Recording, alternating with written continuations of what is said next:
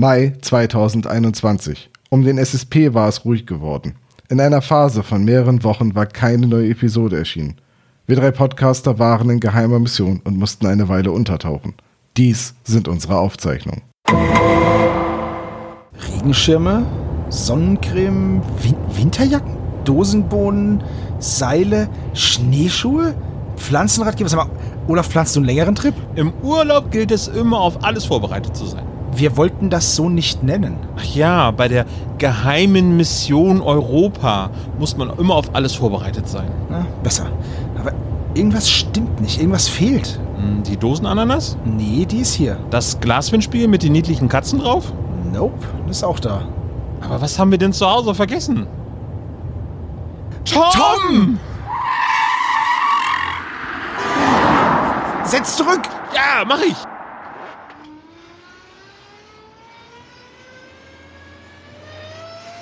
Na, endlich kommt ihr zurück. Äh, wie sind wir denn jetzt so schnell zurück? Genau, wir waren doch ewig unterwegs. Eine der Bequemlichkeit bedingte narrative Raumzeitkrümmung. Ach ja, logisch. Was fragen wir auch so blöd? Und wie konnten wir dich überhaupt vergessen? Ich meine, den Kindersitz haben wir doch sogar eingepackt. Sehr witzig. Ich bin noch mal ins Haus gegangen, um die richtigen Bücher für die Europareise zu holen. Hast du sie? Können wir endlich weiterfahren? Nein, Kollegen. Sie waren nicht da. Jemand hat sie gestohlen.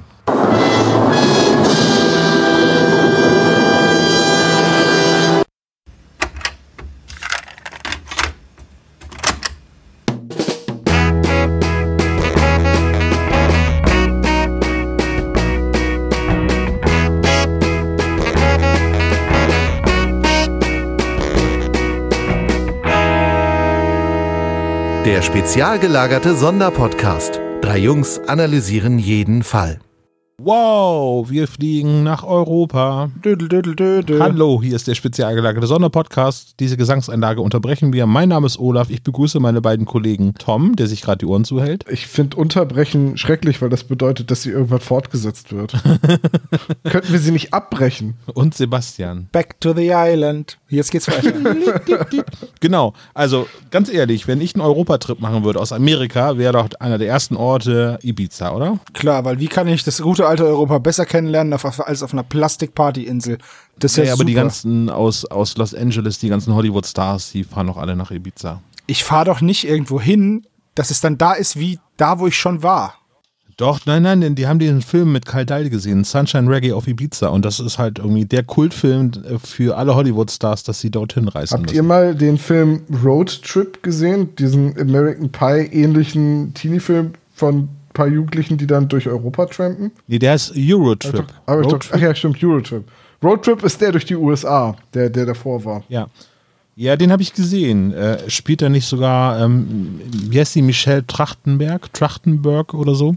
Das ist die Schwester von Buffy. Die Schauspielerin. Ah, ja, das kann, das kann sein. So, so fit bin ich in dem Thema nicht. Äh, Hä, die eine heißt Sarah Michelle Geller und ihre Schwester heißt Michelle Trachtenberg? ja, die Schauspielerin spielt die Schwester von Buffy. In der Serie. Die irgendwann in der, in der fünften Staffel dazugekommen ist, aber die wurde ja, die ist ja quasi nicht geboren worden, sondern die wurde ja von. Ja, so ähnlich ist Poochie Über bei den Simpsons auch hinzugekommen, weil Itchy und Scratchy auf dem absteigenden Ast waren. das ist absolut richtig. Mein Planet braucht mich. Also unsere Geister sind schon auf Reisen und die drei Fragezeichen begeben sich jetzt auch auf Reise, nämlich eine erste große Reise der drei Fragezeichen außerhalb der USA. Wobei es stimmt nicht. Sie waren ja schon quasi in Schweden zur silbernen Spinne, das haben sie ja umgeschrieben. Nee, Moment, Moment, halt, sie waren nicht in Schweden, sie waren in dem Königreich Vanastria oder Venezia oder irgendwie so. Das ist, Schweden ist es nur in der deutschen Übersetzung. Ja, ja. Und dann auch nur Texas, Schweden, also Schweden. The, the Lone Sweet State, so. Ähm, Also ist es der erste Auf, äh, Auslandsaufenthalt der drei Fragezeichen. Ähm, wir reden über die Europareise der drei Fragezeichen und beginnen heute mit der wundervollen Folge 65 Diamantenschmuggel. die Überlegung war ja, dass wir über die Europareise reden, weil ja keiner dieses Jahr in Urlaub fahren kann. Ja, Blöderweise haben wir das Ende der Europareise irgendwann schon mal leichtsinnigerweise besprochen. Damit konnte aber auch keiner rechnen. Nee, du, Wir besprechen es jetzt einfach nochmal. Genau, wir besprechen, wir besprechen den Schatz im Bergsee nochmal. Und um es richtig schlimm zu machen, halten wir nicht mal die Reihenfolge der Europareise ein. genau. Und wir reden nicht darüber, wie das U-Boot oben in den Bergsee gekommen ist. Welches U-Boot? Genau, es gibt gar kein U-Boot. okay, komm mal weiter. Wir besprechen den Director's Cut. So, versuche, ich versuche das hier wirklich seriös über die Bühne zu bringen, aber es ist mal wieder ein steiniger Weg, den ich hier durch, zu, durchschreiten habe. Also frage ich als erstes Sebastian, weil Tom gerade wieder blöd ist zu mir. Was hast du denn so gehört? Ich habe einen Podcast gehört, der heißt Macht und Millionen und ist vom Business Insider. Und darum, da geht es um Macht und Millionen. Also tatsächlich um das, was es geht. Da geht es zum Beispiel um den verschollenen Tengelmann-Millionär oder wie das mit dem Schlecker-Imperium war, wie das untergegangen ist. Es geht auch um den Fall Uli Hoeneß. Ähm, und lauter so, ja, Finanzschweinereien aus der deutschen Geschichte und es ist sehr, sehr interessant. Du ereiferst dich gerade so thematisch schon seit längerem jetzt mit Finanzskandalen. Also naja, nach elf Leben jetzt geht es noch weiter umfassender. Es geht, in elf Leben geht es ja nur am Rande um eben auch dieses Kapitel aus Uli Hoeneß Leben. Und hm. ähm, ja, das ist immer noch ein sehr, sehr guter Podcast. Ich habe den jetzt schon, ich höre den jetzt schon zum zweiten Mal. Es ist einfach, hört euch den an, der ist wirklich gut. Ähm, Packst du in unsere Playlist bei Spotify? Ja, mache ich. Und hier äh, bei Macht und Millionen, da wird eben, werden halt diese von, von Journalisten, ähm, Kajan Özgen, Özgen, oder also ich, Entschuldigung, wenn ich das falsch ausspreche, das ist ein türkischer Name. Ähm, der ist der stellvertretende Chefredakteur, glaube ich, vom Business Insider und der macht es immer zusammen mit einer Kollegin und da erzählt er ihr halt immer diesen Fall und der Mann selbst ist auch ein ziemlich bekannter Journalist, der ähm, vor allem in der Korruptionsaffäre von VW ermittelt hat, beziehungsweise, was heißt ermittelt, recherchiert hat und da was drüber geschrieben hat und auch mit den, mit einem Aldi-Chef zum Beispiel gesprochen hat. Da geht es nämlich auch um den Aldi-Clan. Also das ist ein sehr interessanter Podcast. Ja, es ist auf jeden Fall sehr hörenswert. Die erste Staffel ist jetzt durch mit zehn Folgen und die zweite fängt wohl im Mai an. Ich freue mich auf jeden Fall drauf. Die ersten zehn Folgen waren schon echt cool bin gespannt, was da noch so kommt. Und Tom, hast du noch was geschafft in der letzten Zeit? Oder du warst ja sehr beschäftigt, habe ich gehört. Ja, ich bin's auch immer noch. Von daher, ähm, nee, so richtig neue Sachen gehört. Ich komme irgendwie überhaupt nicht mehr dazu. Ich bin ein bisschen äh, beflügelt durch die Musik, die wir in der letzten Zeit ja so vorgestellt haben. Manuel Backert und so. Und da bin ich jetzt wieder bei ein paar TKKG-Folgen angekommen. Ich Echt? habe jetzt zuletzt gehört wow. äh, Anschlag auf den Silberpfeil, mhm. ähm, wo Justus der Bösewicht ist. Das ist ganz, ganz oft so, ja. Tatsächlich, dass Bob und Justus ja. die Bösewichte sind. Und die Peter hat aber auch, ein, äh, auch einen Auftritt als Punker zu Anfang in der Anfangsszene. Das stimmt, ähm, ja. Äh, weist er äh, Justus, äh, Quatsch, Tim, Tarzan, Tim heißt er in dem Fall schon, äh, weist er Justus und Peter zurecht, dass sie doch bitte die gefundene Fahrkarte wieder zurückgeben sollten. Ja, äh, die habe ich gehört. Sehr viele Erinnerungen ähm, an, an diese Ära der TKKG-Folgen, weil ich die damals gehört habe und das war so eine der letzten Kassetten, die ich noch so besessen habe, glaube ich. Ne, nicht eine der letzten, aber so mittendrin war das genauso. Ja, das freut mich, dass du, dass du TKKG gehört hast. Das finde ich immer schön. Ja, ich hatte ähm, vorher, ich hatte ja beim letzten Mal über den Heimweg von Fitzek gesprochen, hatte ja schon angedeutet, dass das so ein bisschen, dass es solide Thriller-Kost ist. Äh, ich habe es jetzt zu Ende gehört. Am Ende war es mir ein bisschen over the top.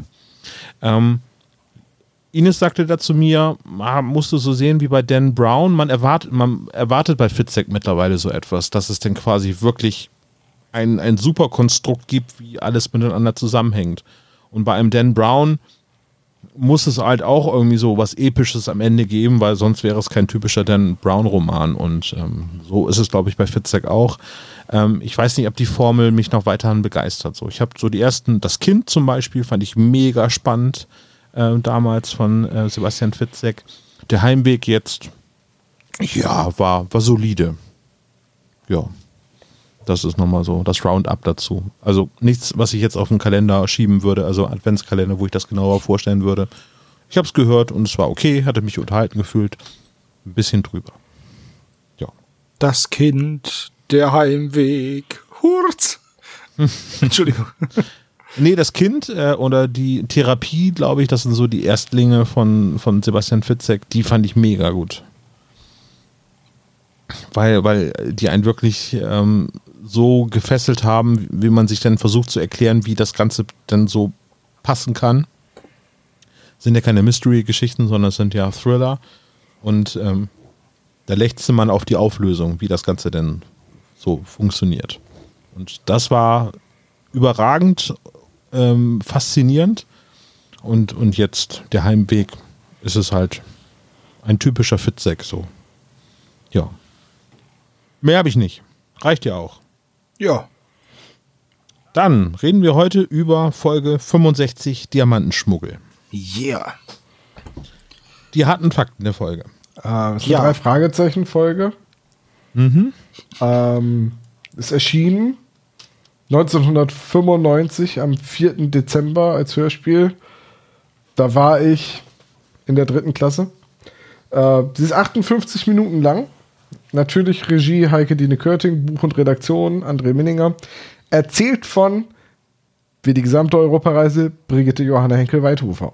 Aus dem Jahr 95, ähm, zur gleichen Zeit kam der neue James Bond-Film raus und das ist etwas, worüber ich gleich mit euch reden möchte, nämlich beim Cast. Ähm, aber zunächst einmal sollte man erwähnen, das ist die erste Folge mit Matthias Fuchs als Erzähler. Der hat dann quasi nach dem Ausscheiden und auch, glaube ist er da schon gestorben, ich weiß es nicht genau, von Peter Passetti, hat er im Prinzip dort die Rolle des Sprechers übernommen und das ist jetzt die erste Folge, wo man ihn hört. Für mich ist das jetzt nicht so, oh, das ist der neue Sprecher, so. Damals wäre das so gewesen, weil ich bin erst, nachdem er schon ein paar Folgen äh, gesprochen hat, bin ich erst ja wieder eingestiegen. Also da in den 60er Folgen, da hatte ich ja eine Lücke, ähm, das Teenageralter. Und deswegen ist mir das so gar nicht bewusst, dass man jetzt, wie zum Beispiel bei Axel Milberg, irgendwie so sagt, oh, jetzt ist jetzt Thomas äh, Fritsch nicht mehr da als Sprecher. Ähm, da ist jetzt nämlich Axel Milberg drin. Das ist für mich dann ein deutlich bewussterer Schritt gewesen. Ja, also Peter Passetti ist 1996 im Mai gestorben. Ja. Dementsprechend würde ich sagen, ähm, da ging es ihm wahrscheinlich einfach nur schon nicht mehr so gut, weswegen er sich da zurückgezogen hat mit 79. Ja, es gibt ja diese Geschichte, dass ähm, gerade die Aufnahmen von der Geisterstadt im Krankenbett sogar passiert sind, so dass Heike Dini Körting damals mit einem Aufnahmegerät irgendwie ins Krankenhaus gefahren ist. Ich Wow. kann das jetzt leider nicht genau belegen, irgendwie so. Ähm, aber ähm, diese Geschichte hält sich, glaube ich, hartnäckig. Also wird sie wahrscheinlich auch ein, ein, ein Teil Wahrheit beinhalten.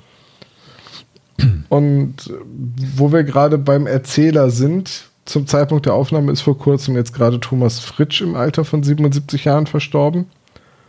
Und das ist irgendwie etwas, was, ja, man, man sitzt dann immer da, das ist genau wie Matthias Fuchs, der ja nun auch schon nicht mehr lebt. Man, die, die Erzähler fehlen irgendwie immer sofort. Auch wenn Ja, Thomas Fritsch ja. jetzt das schon länger jetzt nicht mehr gemacht hat und wir ja schon eine ganze Weile äh, Axel Milberg als Erzähler haben, aber es ist immer, es ist immer traurig, wenn jemand, den man mit den drei Fragezeichen verbindet, geht. Ja, vor allen Dingen eine so, so ikonische Stimme, wie Thomas Fritsch sie hatte. Ähm, das ist schon ein harter Einschnitt, was die, auch die ganze Synchronszene so angeht, weil er hat ja auch sehr, sehr wichtige Hollywood-Rollen oder äh, Schauspieler äh, synchronisiert. Mir ist das jetzt gerade, äh, bevor äh, es diese Todesnachricht gab von Thomas Fritsch, aufgefallen, als ich ähm, Justice League, die, den, den Snyder Cut geschaut habe. Und da habe ich mich halt gewundert, warum Jeremy Irons so äh, komisch klingt, weil er eben nicht die vertraute Stimme hat. Und dann habe ich gedacht, hä, warum haben sie da jetzt den Synchronsprecher ausgetauscht? Und dann habe ich dann mir erst da bewusst gemacht, dass das Thomas Fritsch war und äh, der ja seit äh, längerer, äh, seit längerem eben aufgrund seiner Erkrankung nicht mehr synchronisieren konnte, war das jetzt eben genau eben da, wo mir das aufgefallen ist und so bitter das denn ist, ein paar Tage später kam halt eben diese äh, die, diese Meldung, dass Thomas Fritsch irgendwie ge- verstorben ist. Und ähm, ja, also ähnlich hart äh, trifft einen das so als drei Fragezeichen-Fan wie eben der Tod von, ich sag jetzt mal zuletzt, äh, Wolfgang Völz zum Beispiel. Oder Andreas von der Meten. Bei Wikipedia steht, das war mir auch gar nicht bewusst, äh, dass Thomas Fritsch die letzten Jahre schon in einem Seniorenheim lebte und an Demenz erkrankt war. was soll ich sagen, es ist immer so traurig, wirklich, wenn man jetzt so in die drei Fragezeichen, wenn man da in den Wikipedia-Artikel guckt und dann auf die Stammbesetzung schaut, hinter wie vielen Namen da mittlerweile so ein kleines Kreuz ist, das tut schon weh. Ich habe den auch früher in der Fernsehserien gesehen. Thomas Fritsch, äh, bei mir ist das immer noch in Erinnerung geblieben, Rivalen der Rennbahn. Als, Oh. ne, in den 80er Jahren hatte man noch drei Tasten auf der Fernbedienung, erstes, zweites und drittes Programm. Und ähm, da war das eine Serie, die im Vorabendprogramm lief. Ne? Kennt ihr die? Nee, wahrscheinlich nicht. Nee, Rival der Ist das was, Rennbahn. ja, das für was mit Pferde, mit, ist das was mit Pferdesport? Hoffentlich. ja, hoffentlich, ja. Oder mit Hunden, das könnte auch sein. Nee, es war ein Pferdegestüt. Ah, siehst du ja. mal. Aber nein, kenne ich tatsächlich nicht. Ja, aber irgendwie Thomas Fritsch verbinde ich dann immer noch mit diesen Bildern von, von damals und das sieht man ja auch ganz häufig dann auf den Fotos, wo er dann im Studio Körting zu sehen ist. Er hat halt immer diese Fliegerbrillen aufgehabt, ne? Also immer diese getönten Sonnenbrillen irgendwie so mit Farbverlauf drinne. Das finde ich schon sehr, sehr ikonisch, so wie er immer so aufgetreten ist. Also Thomas Fritsch ist einem natürlich aus vielen Fernsehrollen bekannt. Ne? Er Er war auch die Synchronstimme von eben Jeremy Irons und von Russell Crowe und von John Hurt in, in den äh, Harry Potter Filmen. Ähm, hat in, er hat im König der Löwen den Scar gesprochen. Also es ist halt einfach eine Stimme, die man immer im Ohr hat oder auch immer im Ohr hatte. Und ich glaube, als Schauspieler ist es vielleicht ein bisschen peinlich, aber ich kenne ihn am ehesten noch als Earl of Cockwood aus dem Wichser. ja. Das auch ist- das ist eine sehr, sehr prägende Rolle gewesen. Ja, aber das ist, glaube ich, die Rolle, in der er mir noch am geläufigsten ist, weil so, ihr wisst ja, so deutsche Fernsehkrimis und sowas gucke ich nicht. Mhm. Außer Stahlnetz. Habe ich auch, auch immer noch nicht geguckt. aber ich bin kurz davor, mir die, mir die DVD-Box zu Die. Collectors Edition. Ja, danke Thomas Fritsch irgendwie für, für die ganz, ganz große Ära bei den drei Fragezeichen. Ich glaube, er hat die meisten Folgen ähm, als Erzähler gemacht. Ja, hat er. Das- Über 80. Das kann gut sein, ja. Was, was er wohl für mich noch sehr bekannt ist, es war zwar nur eine kleine Serie, aber kennt ihr noch Gargoyles auf den Schwingen der Gerechtigkeit? Ja, Oh ja, ja, ja. Und da Eine war er halt ne? Goliath und der war schon immer wortkarg, der Goliath, aber wenn er was gesagt hat, das war schon immer cool und das war so eine Gänsehautstimme und da als diese Rolle wird er mir besonders in Erinnerung bleiben. Neben den drei Fragezeichen. Naja, wir können irgendwie sein ganzes Lebenswerk jetzt, glaube ich, nur an, anreißen. Ja, es ist einfach so so viel. tief in der Materie drin. Er so, war zum Beispiel, er war zum Beispiel, ähm, das ist auch nichts, nichts so Großes. Wobei, äh, bei Diablo 3 war er der Barbar. Also, der Sprecher von dem. Naja, aber es ist halt, wenn du halt Diablo spielst und dann springt er und macht halt so Hua oder so, oder, ne, dann, und das ist halt schon, ist halt einfach, das sind so, so Stimmen, die mir jetzt halt persönlich noch sehr in Erinnerung sind. Ich kann halt nichts mit Rivalen der Rennbahn anfangen, aber ich weiß halt, wie der Barbar bei, bei Diablo klingt. Ja, aber für mich ist auch, ne, irgendwie Horst Frank natürlich bei Tim Thaler äh, auch irgendwie der, der Bösewicht. Also das ist auch noch halt drin. So. Da hat der Tim Thaler doch das Lächeln geklaut oder das Lachen geklaut. Ist ja kein so ein Ja. feiner Zug, muss ich sagen. Nee, äh, da war ja auch der Bösewicht, Horst Frank, und nicht Kommissar Reynolds. Jetzt wieder schwierig, irgendwie wieder auf das Thema zurückzukommen. Ein anderer Erzähler, Matthias Fuchs, hier in seinem Erstling, aber was haben wir denn noch für interessante Sprecher? Ist euch da jemand besonders aufgefallen? Ja, natürlich. ähm, die alte Dame im Fahrstuhl, ich komme gar nicht auf den Namen Mary. Äh, Ja. Edith Hanke. Ja, natürlich Edith Hanke, die ähm, ja bei den Dinos das Baby gesprochen hat. Und das Hören von Diamantenschmuggel hat dazu geführt, dass ich meine die Dinos äh, DVD-Box aus dem Regal genommen habe und mir noch einmal ein paar Mal diese, äh, ein paar dieser legendären Folgen angesehen habe. Und es war nie eine Kindersendung und sie war schon immer zu tief, tiefgründig fürs Kinderfernsehen. Aber es war äh, die Dinos sind großartig. Die sind echt super. Äh, beste Folge ist äh, Nuss um Nuss. Glaube ich, war das mit dem Bürgerkrieg. Es war ein Zweiteiler. Ja. Äh, wie jeder gute Bürgerkrieg. ja. Hinspiel, Rückspiel, meinst du? Ja, also Edith Hanke, ähm, großartige Stimme und großartige Rolle. Und natürlich. Hat sie auch Estelle, hat sie Estelle bei den Golden Girls auch äh, synchronisiert? Ja, ne? Ja, Golden Girls ist jetzt bei mir eine Bildungslücke. Ähm, Habe ich vielleicht mal ein paar Episoden von gesehen. Ich könnte die nicht auseinanderhalten. Ich erkenne nur Betty White, wenn ich sie sehe. Ja, ja. Nee, das ist die Kleine, die auch bei äh, die Oma gespielt hat von Sylvester Stallone bei Stopp oder meine Oma schießt. Kennt ihr auch nicht, ne? Diese zehn Jahre ihr seid Unterschied. Zu, ihr seid noch zu jung, ihr seid noch zu jung. Aber ich mö- möchte darauf hinweisen, dass in ähm, dieser Se äh, in dieser Folge ja auch Douglas Welbert und Katja Brügger wieder mitsprechen. Und Katja Brügger, das ist für mich halt immer die Synchronstimme von Edie Falco. Also ich, ich hatte auch sofort wieder Lust, Sopranos zu gucken. So, Tom hat die Sopranos erwähnt. Check. Der interne Klischee-Koeffizient. Ja, also mir ist, äh, um jetzt nochmal eben auf, auf andere Sprecher zu mir ist äh, Klaus Sonnenschein natürlich als äh, Alex äh, Burlington aufgefallen. Klaus Sonnenschein hat ganz, ganz viele, ähm, ja, so viele bei den drei Fragezeichen gar nicht gesprochen, aber seine Stimme kennt man von ganz vielen Filmen. Und äh, es gibt sehr viele Synchronrollen, die deutlich bekannter sind, aber weil es gerade im gleichen Jahr herauskam, ähm, hat er einen, äh, einen Kumpel oder einen, einen CIA-Agenten von James Bond äh, in GoldenEye ges gespielt, der James Bond immer Jimbo genannt hat. Ich komme jetzt gerade nicht auf seinen Namen. Tut mir leid, wenn du da in der in dieser alten Klamottenkiste kramst, da kann ich dir nicht helfen. Joe Don äh, Baker spielt Jack Wade, ähm, einen, diesen so ein Hawaii-Hemd tragenden ähm, CIA-Agenten, der James Bond äh, unter die Arme greift. Der kommt auch im nächsten Teil von James Bond dann vor.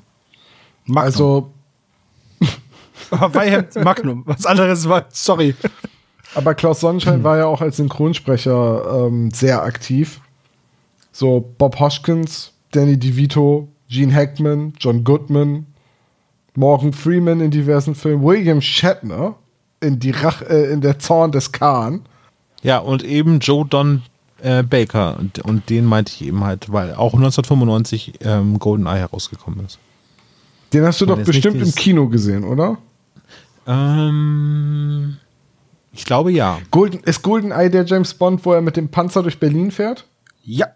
Und Dann habe ich den sogar im Kino Den hab, gesehen. den hab auch ich gesehen. Ähm, beste Szene, wo er sich die Krawatte richtet. Ich hab's schon hundertmal gesagt. Das Aber ist warte mal. Ja, ist ikonisch die Szene. Aber, das Aber- ist halt äh, die mit ähm, Sean Bean als Bösewicht. Ja, dann stirbt er ja am Aber Schluss. Aber warte, fünf, stirbt, 95? Nee, nee, kann nicht sein, da war ich neun Jahre alt, da, kon, da kann ich noch keinen James Bond im Kino gesehen haben. Dann verwechselt. Es gab ja wieder Aufführungen davon. Ja, Also es aber, aber ja im nicht im Kino. so. Also ich, also ich, ich weiß nicht mehr, wo ich den gesehen habe, aber zumindest war der Bildschirm recht groß. Das muss also bei meinen Eltern irgendwann gewesen sein. Nee, ich habe das ähm, verwechselt mit dem mit der Pipeline. Die Welt ist nicht genug mit Carmen Electra. Richtig. Ja, dann, den habe ich im Kino gesehen.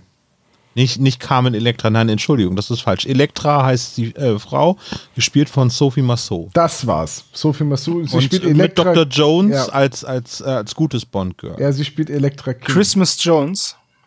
Nee, Denise Genau. Richards. Denise Richards. Ah, stimmt, die Christmas heißt ja Jones. wirklich Christmas. Aber Christmas Rolle. Jones ist ihr Rollenname. Ach genau. Gott, ja. Ja, Gut, dass, gut, dass wir keinen James Bond Podcast haben.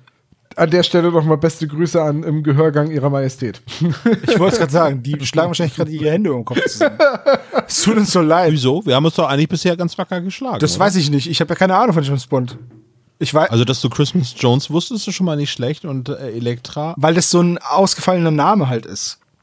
Aber ich weiß Ja. die Bond-Bösewichte doch nicht. Also außer Blofeld, aber das ist ja.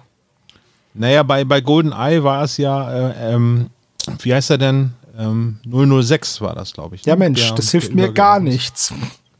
Sean Bean spielt eben halt den alten Buddy von James Bond und der hat halt die Seite gewechselt und hat er mit den Russen zusammengearbeitet. Alex, oder äh. Alec Trevelyan ist 006.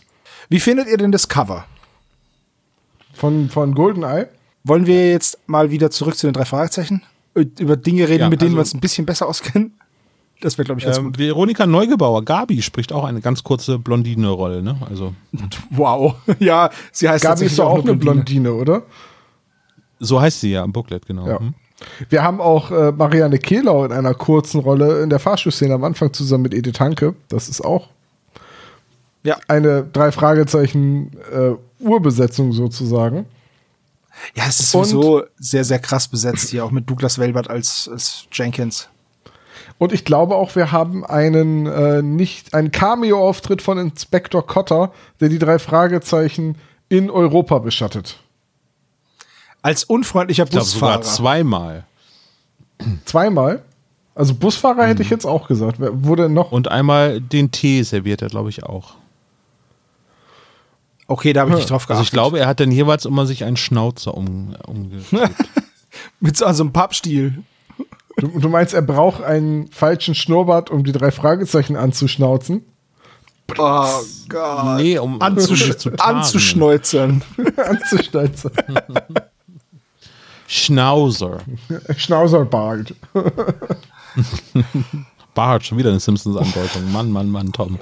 Heute läuft's. Heute dir. läuft's sowas von.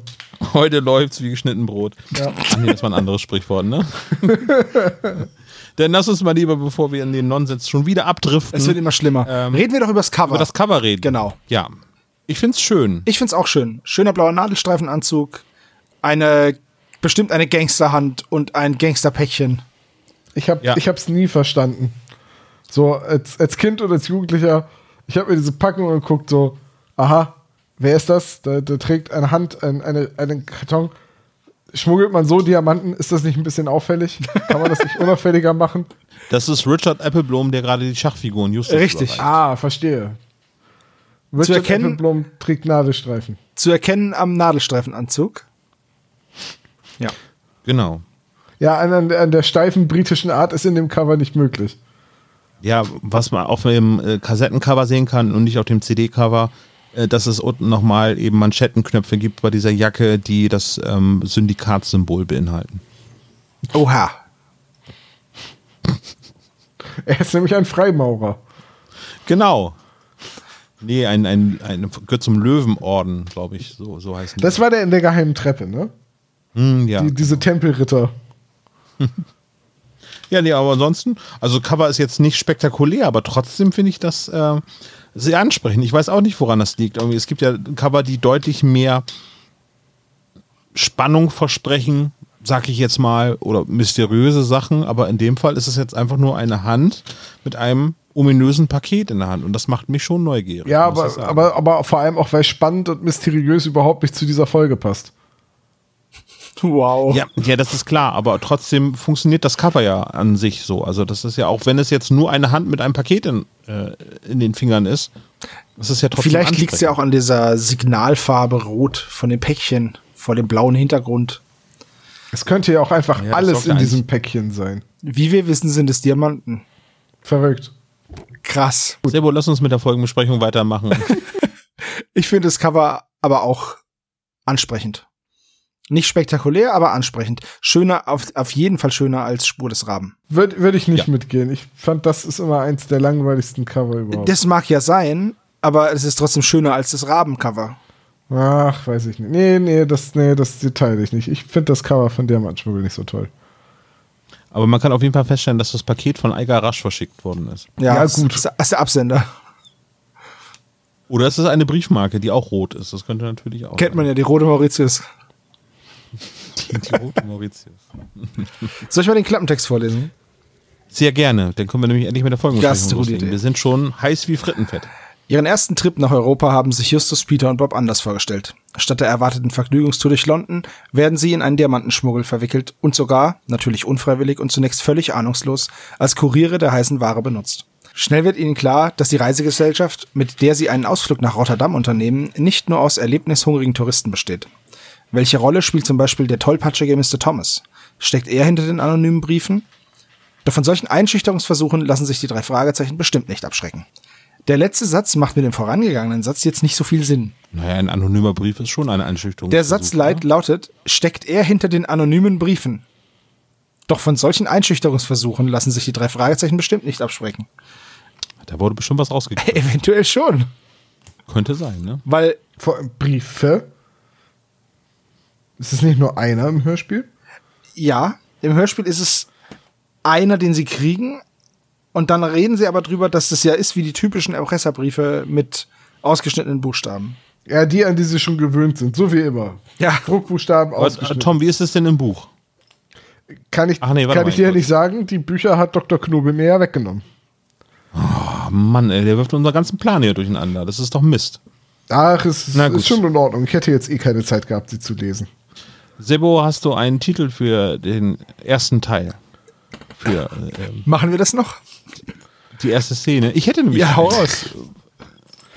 Ich hätte gesagt, äh, die drei Fragezeichen meets the Queens. Ich hätte die Folge äh, die drei Fragezeichen und die ewigen Jagdgründe genannt. ja. Sehr, sehr amerikanisch, sehr englischer Ausdruck, muss ich sagen. Die ewigen Jagd, Jagdgründe, ne? total englischer Ausdruck. Super. Auf jeden Fall. Also ich finde insgesamt auch, dass ähm, Alex Burlington nicht sehr britisch wird. Null. Ja, aber das meint ihr, das liegt nur daran, dass er sich nicht royal gibt, sondern eher so Der proletisch. wirkt halt einfach wie ein Texaner, der dich, der sich gerade, der dich gerade auf seiner Ranch ru- rumführt und nicht wie ein Londoner Juwelier, der in der High Society unterwegs ist und der Clubchef von Arsenal London ist. Ja, also ich habe ich hab auch die ganze Zeit darauf gewartet, dass er mit den Pistolen in der Luft rumballert. 1, 2, 3, 4. Bang, bang, bang, 1, 2, 3, 4. Aber Texanisch links, euch, also guckt, bei Ihnen vorne. guckt euch nochmal GoldenEye an, da sieht man ihn auch noch äh, in Natur. Nämlich Alex Burlington stelle ich mir vor, wie eben äh, den CIA-Agenten aus James Bond GoldenEye. Willst du, willst du über den. Film reden? Nein. Dann hör äh, auf, über den Film zu reden. eingeladen werden vom Gehörgang ihrer Majestät. Oh Mann. Wir befinden uns in London in einem Hotel, in einem Aufzug. Und warum findet diese Szene im Aufzug statt? Nur damit äh, Königin Elisabeth und Königin Mary eingebunden wird? Ich weiß es nicht. Die Szene ist jetzt für die Geschichte an sich nur dahingehend interessant, dass Mr. Thomas zum ersten Mal auftaucht. Ich wollte gerade sagen, es wird der erste Auftritt von Mr. Thomas. Genau, und sie immer wieder darauf referenzieren. Ob der Aufzug Aber- jetzt deswegen stecken bleiben muss, weiß ich nicht, aber es ist halt, ja, ist halt eine Szene, die halt drin ist. Das ist beim Rollenspiel so eine Fluff-Szene sozusagen. Nicht Plot, sondern Fluff. Ja. Ne? Aber eben von den beiden Damen natürlich sehr, sehr gut gemacht. Ähm, und mal eben eine ganz andere Frage: Was ist nur mit Bob los? Ich finde, Bob ist äußerst rücksichtsvoll und versucht dann, die Frauen dadurch zu beruhigen, dass er also tut, als würde er die, die Kontakte des Aufzugs Ich, ich, reparieren. ich, ich so. habe da eine These. Ich, ich blende mal ganz kurz was ein. Hört ihr das auch im Hintergrund? Nein. So dieses leichte Gefühl, dass Bob auf den ganzen Transatlantikflug eine ganze Staffel MacGyver geguckt hat. Bei mir, Ich kann mir das nicht erklären, warum er auf einmal sagt, warte, ich hole mal eben kurz mein Taschenre äh, Taschenmesser raus. Ein Schweizer Offiziersmesser von der Marke Victorinox, weil ich das jetzt immer habe. Und dann macht er als Ablenkungsmanöver, normalerweise ist er derjenige, der irgendwie mit Flirt-Skills die Leute beruhigen kann. Nein, er fängt auf einmal aus heiterem Himmel an, einfach das Bedienelement vom Fahrstuhl abzuschrauben. ja, Hast du das noch nie gemacht, als du im Fahrstuhl standest? Nein. Ach so. Ich mach das jedes Mal. Äh, du machst das jedes Mal? Habt ihr bei euch im Haus einen Fahrstuhl? Nee. Nee. Ja, ich, wir haben Äh. auch leider keinen, aber ich wohne auch im Erdgeschoss. Ganz ehrlich, das wäre auch wirklich so eine, das wäre faul mit ein paar Extraschritten, wenn man für eine Wohnung im Erdgeschoss den Fahrstuhl benutzt. Ja, zumal ich bräuchte ja für unseren Fahrstuhl hier bei uns im Haus, bräuchten wir einen Torx-Schraubendreher wahrscheinlich. Das ist auch nur clever, Das da nicht so was Allgemeines wie ein Philips-Schraube oder so zu nehmen. Ja, auf jeden Fall, sonst würde da jeder ja rumschrauben, so wie Bob. So ne? wie Hat Bob. man ja schon gesehen, ne? So. Aber eigentlich ist die Szene schon ziemlich äh, überflüssig, aber ich möchte sie im Hörspiel auch nicht missen, weil sonst halt ja Edith Hanke und Marianne Kehlau nicht dabei wären. Richtig, deswegen liebe ich diese Szene auch, weil sie ist großartig. Sie tut halt überhaupt nichts, außer eben, dass August August äh, auf einmal radikal älter geworden ist als die drei Fragezeichen. Und ähm, ich glaube, Mr. Thomas ist eigentlich nur August August auch verkleidet, um zu gucken, ob die drei Fragezeichen seine Kohle rausballern. das dann als äh, Fahrzeit von Morton abrechnen. Das wär doch- das wäre doch so geil, wenn die drei Fragezeichen als nächstes zurück zum Flughafen fahren, wo in einer Frachtmaschine gerade Morton und der Rolls-Royce angekommen sind. der, der nochmal umschwenken kann, mit seinem Rolls Royce auf der anderen Spur zu fahren. Und du, Olaf, der hat in den USA nie was anderes gemacht. Morton war schon immer der Geisterfahrer unter den Chauffeuren. Ich frage mich gerade, ob Rolls Royce eigentlich immer das Lenkrad auf der rechten Seite haben. Nee, wahrscheinlich nicht. Ja, du kannst bestimmt auch, also du kannst ihn bestimmt mit Kennzeichen, äh, mit Kennzeichen, mit Lenkrad links kaufen. Aber Davon würde ich jetzt- an die Millionäre unter unseren Spezies, sag doch mal, wie es ist. Wo hat euer Rolls-Royce das, Gens- äh, das, das Lenkrad? An die Millionäre unter den Spezies geht mir was ab. So. Ich hätte zu unserer Hochzeit mal die Idee gepitcht, dass wir zum Standesamt mit einem Rolls-Royce fahren. Aber ich habe Nein gesagt Ich wollte es gerade sagen, das klingt, als hätten wir geheiratet. zu unserer Hochzeit. Ich wurde ein bisschen von Ines, meiner Frau, ein bisschen merkwürdig angeschaut und dann habe ich gesagt, ach, ist auch nicht so wichtig. Aber den sprechenden Mühner hattet ihr immer noch, oder? Ja, auf jeden Sehr Fall. gut. Der hat dann So, immer gesagt, Tote reden nicht. was passiert denn jetzt, nachdem sie dann ähm, Ja, wie in, sich's, aus dem Fahrstuhl wieder raus sind? wie sich's gehört, direkt ins Wembley-Stadion und erstmal ein Arsenal-Spiel anschauen. Ja, äh, ich habe da Fragen zu. Ja. Wer Seit wann spielt Arsenal im Wembley-Stadion? nun? Du, zu, zu wem gehört Ist nur eine kleine zu Frage. wem gehört denn das Wembley-Stadion? So als Vereinsstadion. Ist kein Vereinsstadion, ist nur ein ähm, Olympia- und ähm, Nationalmannschaftsstadion. Also da werden ähm, Sportveranstaltungen äh, eben durchgeführt, aber eben keine. Es gab mal, glaube ich, leihweise gab es ein paar Spiele von, das war aber auch nicht Arsenal, auch nicht Chelsea. Ein weiterer Club aus London, der dort mal ein paar Spiele gemacht hat, aber ich glaube grundsätzlich ähm, würde Arsenal auch nicht im Wembley-Stadion ihre Sch- Heimspiele durchführen. Nicht immer, wenn irgendwie sowas wie Champions League ist oder so?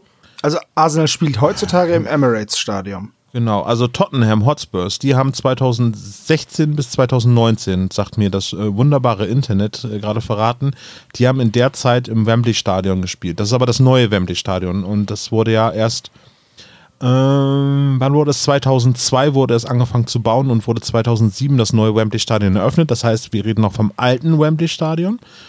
Und ähm, da wisst ihr noch, wer das letzte Tor im Wembley-Stadion geschossen hat? Äh, ja, warte. Äh, Miro Klose. Nein, das war, das war Nee, Old Trafford. Didi Hamann Nein, Didi war das. Hamann. Verdammt, aber Didi Hamann. Es gab nämlich mal ein Voting oder es gab mal die Idee, dass das Stadion irgendwie äh, benannt wird nach dem letzten Torschützen äh, aus dem Stadion. Und dann haben die, die Engländer dann gesagt so, ah, vielleicht doch keine lieber doch nicht. Dann hat man ein Online-Voting gemacht und jetzt heißt das Stadion Stadion McStadion Face. Genau. Und nur zur, darauf wollte ich gerade hinaus. nur so. zur Voll der Vollständigkeit halber. Arsenal London hat in Highbury gespielt. Und zwar für eine relativ kurze Zeit nur, von September 1913 bis Mai 2006. Also, Ich, ich finde auch irgendwie, dass ähm, es auf einmal der Präsident von Arsenal London ist.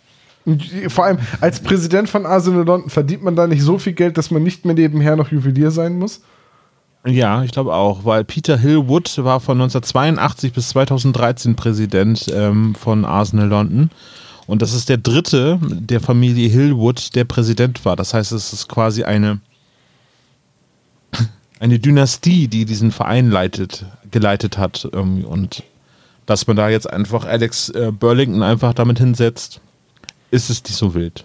Ich habe ich hab mich halt nur so ein bisschen durchgelesen, weil ich gedacht habe, hä, wieso denn? Also ich wusste, dass es nicht das Wembley-Stadion ist, wo Arsenal spielt. Das, das Spiel der äh, englischen äh, Nationalmannschaft gegen die USA, dass das im Wembley-Stadion stattfindet, okay. ja, das, das kann sein, ja. Wobei äh, Ne? Also, da auch äh, hauptsächlich Finale gespielt worden ist. Im Wembley-Stadion. hm. Aber naja.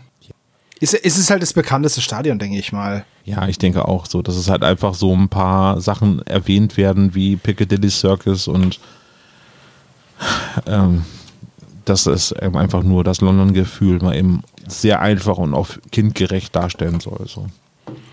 Ich bin ja, soll ich mal ganz ehrlich sein, Dir ist das scheißegal. ich bin ja, was Sportberichterstattung angeht und auch was Sportler angeht. Es gibt einen Sport, für den ich mich ein bisschen interessiere und wo ich die Spiele meiner Mannschaft gucke, das ist Eishockey. also ich dachte Curling. Nee, also ansonsten bin ich gerade, also auch viele Sportberichterstattungen, das habe ich glaube ich schon gesagt im Fernsehen, ähm, guck ich, könnte ich mir nicht angucken, würde mich, würde mich zu Tode langweilen, sowas wie Bahnradfahren oder Biathlon oder Tour de France. Ähm, oder, oder, oder. Und deswegen, und ich, das ist jetzt kein Witz, aber als ich die Folge das erste Mal gehört habe und er gesagt, im Wembley-Stadion, habe ich gesagt, wird da nicht normalerweise Tennis gespielt? und dann ist mir irgendwann klar geworden, dass Wimbledon und Wembley, dass das ja unterschiedliche Dinge sind. Oh je. Naja, nun. Macht Weil nichts. in, in Wimbledon wird ja Snooker gespielt. Ich dachte in Windsor Castle, da wird das gespielt. Also, äh, ich kann wirklich bei der ganzen britischen Fußballdiskussion nichts beisteuern. Ich kenne nur den Film Hooligans, den habe ich gesehen. Das ist alles, was ich vom britischen Fußball weiß. Mit Elijah Wood? Und ähm, wie hieß denn der Schauspieler hier, der dann bei Sons of Anarchy die Hauptrolle hatte? Charlie Dunham, Charlie, ich. Ne? Charlie Cunningham oder so. Nee, das Charlie Cunningham ist ein, ist ein Gitarrist. Ey, wir sollten über Dinge reden, von denen wir Ahnung haben.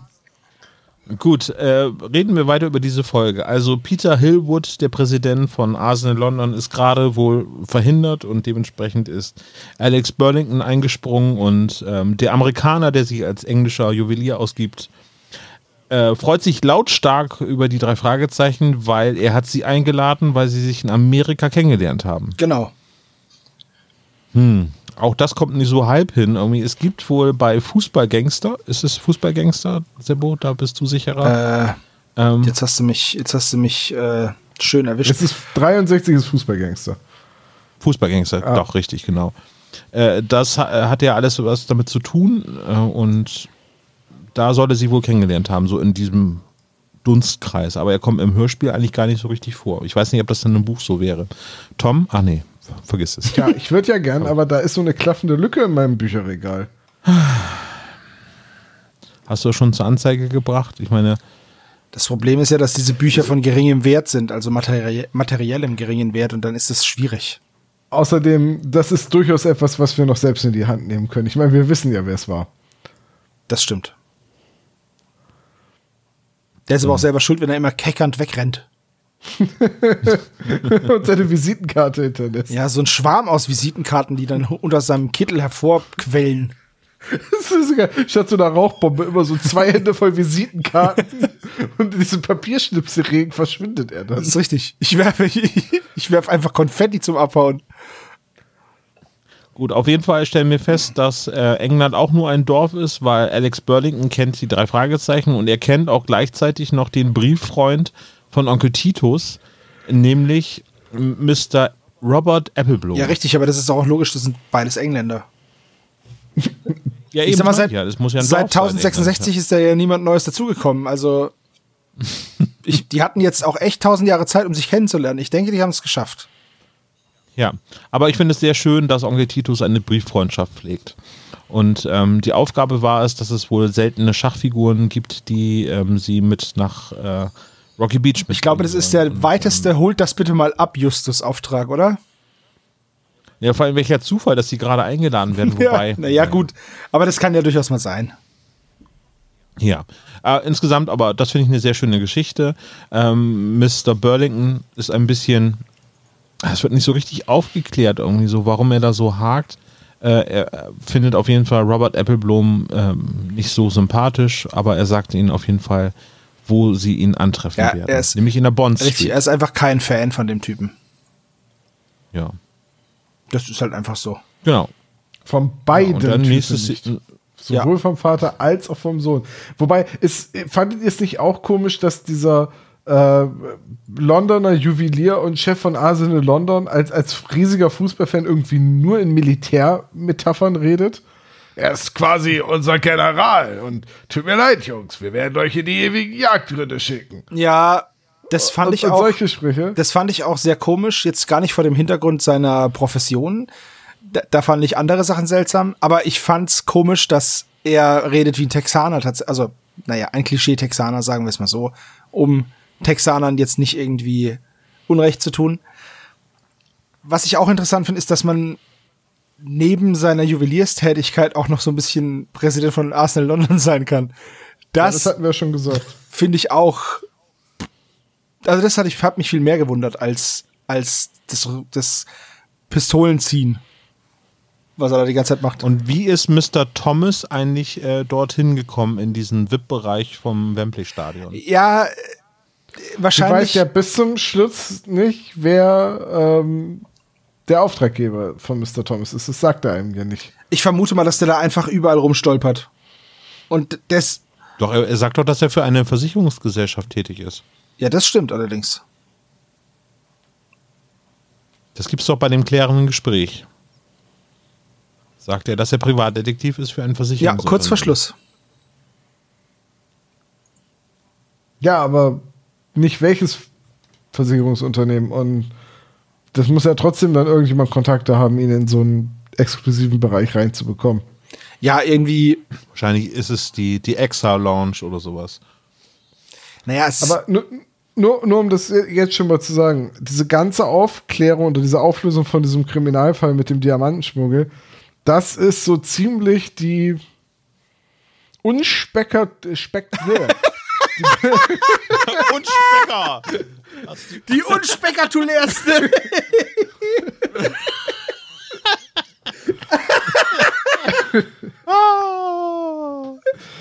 aber das ist so ziemlich die unspektakulärste drei Fragezeichen Geschichte und Auflösung überhaupt. Und am Ende die drei Fragezeichen, die nur wirklich, wirklich in dieser Geschichte nur durch Kommissar Zufall irgendwie in Richtung der Lösung gestolpert sind, kriegen dann 5000 Pfund. Das ist so, Eieiei. Also, das ist diese ganze Geschichte mit dem, vielleicht habe ich sie auch einfach nur nicht verstanden und sie ist viel tiefgründiger, als ich dachte. Diese ganze Geschichte mit dem Diamantenschmuggel ist schon ein bisschen doof. Ja, Tom ist schon beim Fazit. Wir können hier auch eigentlich Schluss machen. Viel mehr passiert nicht. Das war's. Den zweiten Teil hört ihr die nächsten drei Wochen. Ach so, ganz wichtig vielleicht noch, Arsenal hat 3-1 gewonnen. Wann? Ja. Ach so, da, im Wann? Hörspiel. War, keine Ahnung, 95. ja, deswegen war ich gerade so. Kann man doch eigentlich ganz gut googeln. Man muss nur gucken, dass es ein Arsenal-Spiel gab und dann drei Tage später gibt es ein äh, Länderspiel. Ja, Krass, keine Erholungsphase. Oder ist es kein es ist ja, es ist ja bei- bei England? USA. Ja gut, also, ähm, nächste Szene. Am nächsten Morgen sind sie in der Bond Street. Ich habe nicht, ich habe jetzt nicht geguckt, ob es in London wirklich die Bond Street gibt. Ich kann das aber mal es. live recherchieren, ob die jetzt wie eine Knarre geformt ist oder so. Nee, aber das ist eine Straße, wo es sehr teure Geschäfte gibt. Ah ja, die gibt's tatsächlich. Im Stadtteil Mayfair. Eine der teuersten Einkaufsstraßen der britischen Metropole. Ja gut, dass ich das dann nicht kenne, ist klar. Das ist unter anderem Tiffany's. Ja, und Louis Vuitton und Victoria's Secret und so. Aber ich brauche weder Taschen noch BHs, deswegen hm, eher nicht so meine Kragenweite. Was natürlich Und- nur daran liegt. du- Aber du kannst ja auch mal jemandem was mitbringen. Ich nehme mal nur so ein Ja, Concept schon, aber da muss ich nicht, da kann ich nicht in die Bond Street gehen, da muss ich zu so einem Süßigkeitenladen, weil das kann ich mir leisten. Und auch ganz wichtig, äh, Sotheby's ähm, ist auch in der Bond Street in London. Und Cartier und so, alter Schwede, das ist ja, da ist ja alles. Gut, alles, Und hier der Hermes Paketbote hat auch noch einen Laden. Mhm. Ziemlich bin mir relativ sicher, dass ich das, dass man das anders ausspricht. Höre Mies, das ist der Jamaikaner aus Futurama. Ja, hier und, und Irvis St. Laurent ist auch da. Gut, jetzt haben wir genug Werbung gemacht für, für komische Sachen. Also in der Bond Street gehen sie jetzt eben zu Apple Bloom. Peter hat sich noch zwischendurch eine Zeitung gekauft und wir erfahren jetzt hier, dass es einen Überfall auf Apple Bloom gab. Und der Rohdiamanten Ich möchte noch mal eben erwähnen, dass es übrigens Westminster ist, die Bond Street, aber im Stadtteil, im Stadtteil? Mayfair. Ja, es ist Mayfair. Aber das macht nichts. Du kannst weiterhin darauf beharren, das ist halt dann falsch. Naja, Mayfair gehört zum Bezirk City of Westminster. Ist also irgendwie haben wir alle recht. Okay, ist das auch das. Stand das auch Pate für das Musical Mayfair Lady? Ja. Alles klar. Okay, also Rohdiamanten, Rohdiamanten, was ist denn los hier? Mai, Mai, Mai. Mai schwer Lady, sag ich nur. Rohdiamanten im Wert von 250.000 Pfund wurden gemobst. Und äh, ja. Peter ist Ist verwundert. immer, ist immer noch besser als 250.000 Pfund Rohdiamanten. Äh, ja. Wer soll die denn auch tragen? Wieso? Ja, das ist ja auch nur die Hälfte in Kilo. Hallo? Hat Justus im Rucksack geschmuggelt. ja, gut, Entschuldigung. Komm, wir, hier, wir, wir schweifen ab. Ja, wirklich. Äh, Ja. Peter hätte Titus gar nicht so einen sauteuren Brieffreund äh, zugetraut. Aber gut. Sie gehen dann rein. Was ist das denn für ein Diss eigentlich? Ja, ne? aber Irgendwie, guck hä? mal. Also, Dein Onkel ist arm. Dein ja, armes. Onkel, er handelt mit Schrott. Ja, aber jetzt mal ehrlich. Würdet ihr mir einen Brieffreund auf dieser Straße, einen Besitzer eines, nenn, ist egal, jetzt Tiffany, Tiffany's, äh, würdet ihr sagen, ja, das ist der Brieffreund vom Seppo? Und dann gehen wir da hin und besuchen den und dann ist das halt Tiffany's. Ich denke mal, da wäre auch eine relativ hohe Fallhöhe. Naja, ich habe eine Brieffreundschaft mit Elon Musk. Also. Ja, Der schreibt halt nicht zurück, aber das nennt sich nicht. Olaf, dann nennt sich ich Stalk. wollte gerade sagen, das ist. Olaf. Das ist was anderes. ich stalke mit Briefen. Ich bin der einzige Mensch, der mit Briefen stalkt. Das ist nur, wenn nur einer denkt, das ist eine Freundschaft. Aber du schneidest die auch immer noch aus der Zeitung aus, ne? Und die, die Briefe. Ja, Ja, natürlich. er soll sich ja über die schönen bunten Genau. Buchstaben freuen. Gut, also Szene sind wir gerade mitten beim Juwelier. Das heißt, sie gehen rein und äh, treffen nicht äh, Robert Appleblom an, sondern den Sohn Genau. Und Richard. der ist, Das weiß man genau, ja schon. der ist erstmal ein bisschen zurückhaltend. Kann ich aber auch voll nachvollziehen, muss ich sagen. Äh, Er ist ein Verbrecher. nein, na, ja, schon. Aber das jetzt, da kommen irgendwelche Leute und sagen, wir möchten ihren Vater sprechen, aber wir sagen nicht, um was es geht. Und der sagt dann, Ja, okay, das verstehe ich Ne? auch nicht, was, Bob, was Justus da wieder für ein Problem hat. So, Dann, Damit der äh, Matthias Fuchs hinterher sagen kann, Justus musste nachdenken und musste feststellen, dass Mr. Appleblom recht ja, auch so ein geiler Satz, wo ich mir gedacht habe, den hättest du sparen können und einen coolen Satz reinbauen können. Aber naja. Gut, wir erfahren jetzt, dass er halt angeblich in Schottland wohnt. Und äh, das Hotel Florida war doch, äh, war doch Absicht so, oder? bei bei Ja, drei Jungs, die aus sagen. Kalifornien kommen, Ja. klar. Ja, ich, als, das wäre ja auch, also das Hotel California kannst du nicht nehmen. Wirst du sofort von den Anwälten der Eagles. Genau. Äh, aber John Smith ist auch noch eben ganz kurz im Laden, also der Mann mit dem roten Kopf. Ich habe erst gedacht, dass es Jupp Heynckes wäre. so, aber Hä? Was? Jupp Heynckes hat keinen roten Kopf. Uli Hoeneß hat einen roten Kopf. nee, Jupp Heynckes wurde im Ausrahmen genannt. Weil er immer ein rotes Gesicht hatte. Beim Rennen oder was? Habe ich auch einen roten Kopf. Nee, nee, nee. Oh, einen Hab Aber John Smith ist wohl der generischste Name, den man wohl für einen Menschen geben kann, oder? Das ist absolut richtig. Ja, das ist, Neben de- John das Doe? ist der Name, den äh, Captain Jack Sparrow in das Buch des Hafenmeisters eintragen lässt, als er inkognito in äh, Port Royal. Das ist der Name, der um Hannibal herumsteht. John Smith, ja, stimmt. Okay. Ist das nicht auch Also haben wir der? es entweder mit Jack Sparrow zu tun? Ist das nicht auch eben- der äh, Typ aus Pocahontas, John Smith? Ja, ist er. Wusstet ihr eigentlich, dass die historische Pocahontas in äh, der Nähe von London begraben liegt? Ja, weil die Geschichte von Pocahontas auch nicht so schön ist wie der Disney-Film. Denn Pocahontas geht ja dann äh, mit und stirbt dann traurig und alleine in, in London irgendwie. Ja, nicht England. ganz in London. Sie liegt begraben in Gravesend. Das ist östlich von Das London. ist die ein absolut runter. treffender Titel für so. Ja, aber ich meine, ähm, Pocahontas, ah, ich weiß gar nicht mehr, 1617 ist sie auf der Heimreise gestorben, liegt in Gravesend begraben und hatte sie da nicht auch schon einen christlichen Namen genommen und nannte sich da Rebecca? Naja, egal. Ist mir gerade nur so eingefallen. Ja. Und seitdem habe ich jetzt gerade hier Annemai Kantereit als Ohrwurm. Es tut mir leid, John Aber das ist ein Smith. anderes Thema. Genau. es tut mir leid, John Smith. Kennt man ja. Ja, Ich hoffe, du weißt Klassiker. das. Ja, äh, dann geht's eigentlich schon wieder schnell weiter. Ne? Sie kommt zum Hotel. Das ist dann schon die nächste Ja. Szene, weil äh, Richard Appleblom kann sich ja an nichts erinnern und kennt auch keinen Onkel Titus und so. Äh, und dann kommen sie zum Hotel und dann haben sie zwei Nachrichten. Äh, einmal eben von Alex Burlington, dass sie ins Stadion eingeladen werden. Nee, zum Essen eingeladen werden in den, seinen Club, Entschuldigung, nicht, ins, nicht ins ähm, Fußballspiel. Und ähm, Richard Appleblom hat wohl schnell ähm, kalte Füße bekommen und hat sie jetzt nochmal zum, zum Tee, zur Teestunde eingeladen. Sehr britisch, auf jeden Fall. Am nächsten Tag, Ja. ne? Genau. So, Justus ruft dann noch Titus an, um abzuklären, ob sein Brieffreund wirklich nach Schottland gezogen ist, ob der das dem nur vergessen hat zu sagen und findet raus, dass das nicht zu stimmen scheint. Dann sind sie am nächsten Tag in dem Club und essen Aalpudding mit Kartoffelpüree. ähm, ja, das wäre jetzt nicht, auch nicht mein Favorite gewesen, muss ich sagen. Dann wird ein bisschen über Fußball gequatscht. Und Das wäre jetzt nicht so mein Favorite gewesen, muss ich sagen. Das wäre mega schlechtes. Dinner für dich Ja, gewesen. so. total. Hammer. Aalpudding und Fußball. Was kann es Schlimmeres geben? Also zumindest beim Fußball wäre ich dabei gewesen, aber Aalpudding, Naja, aber da wäre immer noch der Kartoffelpüree, das Kartoffelpüree da gewesen. Tom, Tom, kommst du am Wochenende zum Fußball gucken vorbei? Aalpudding.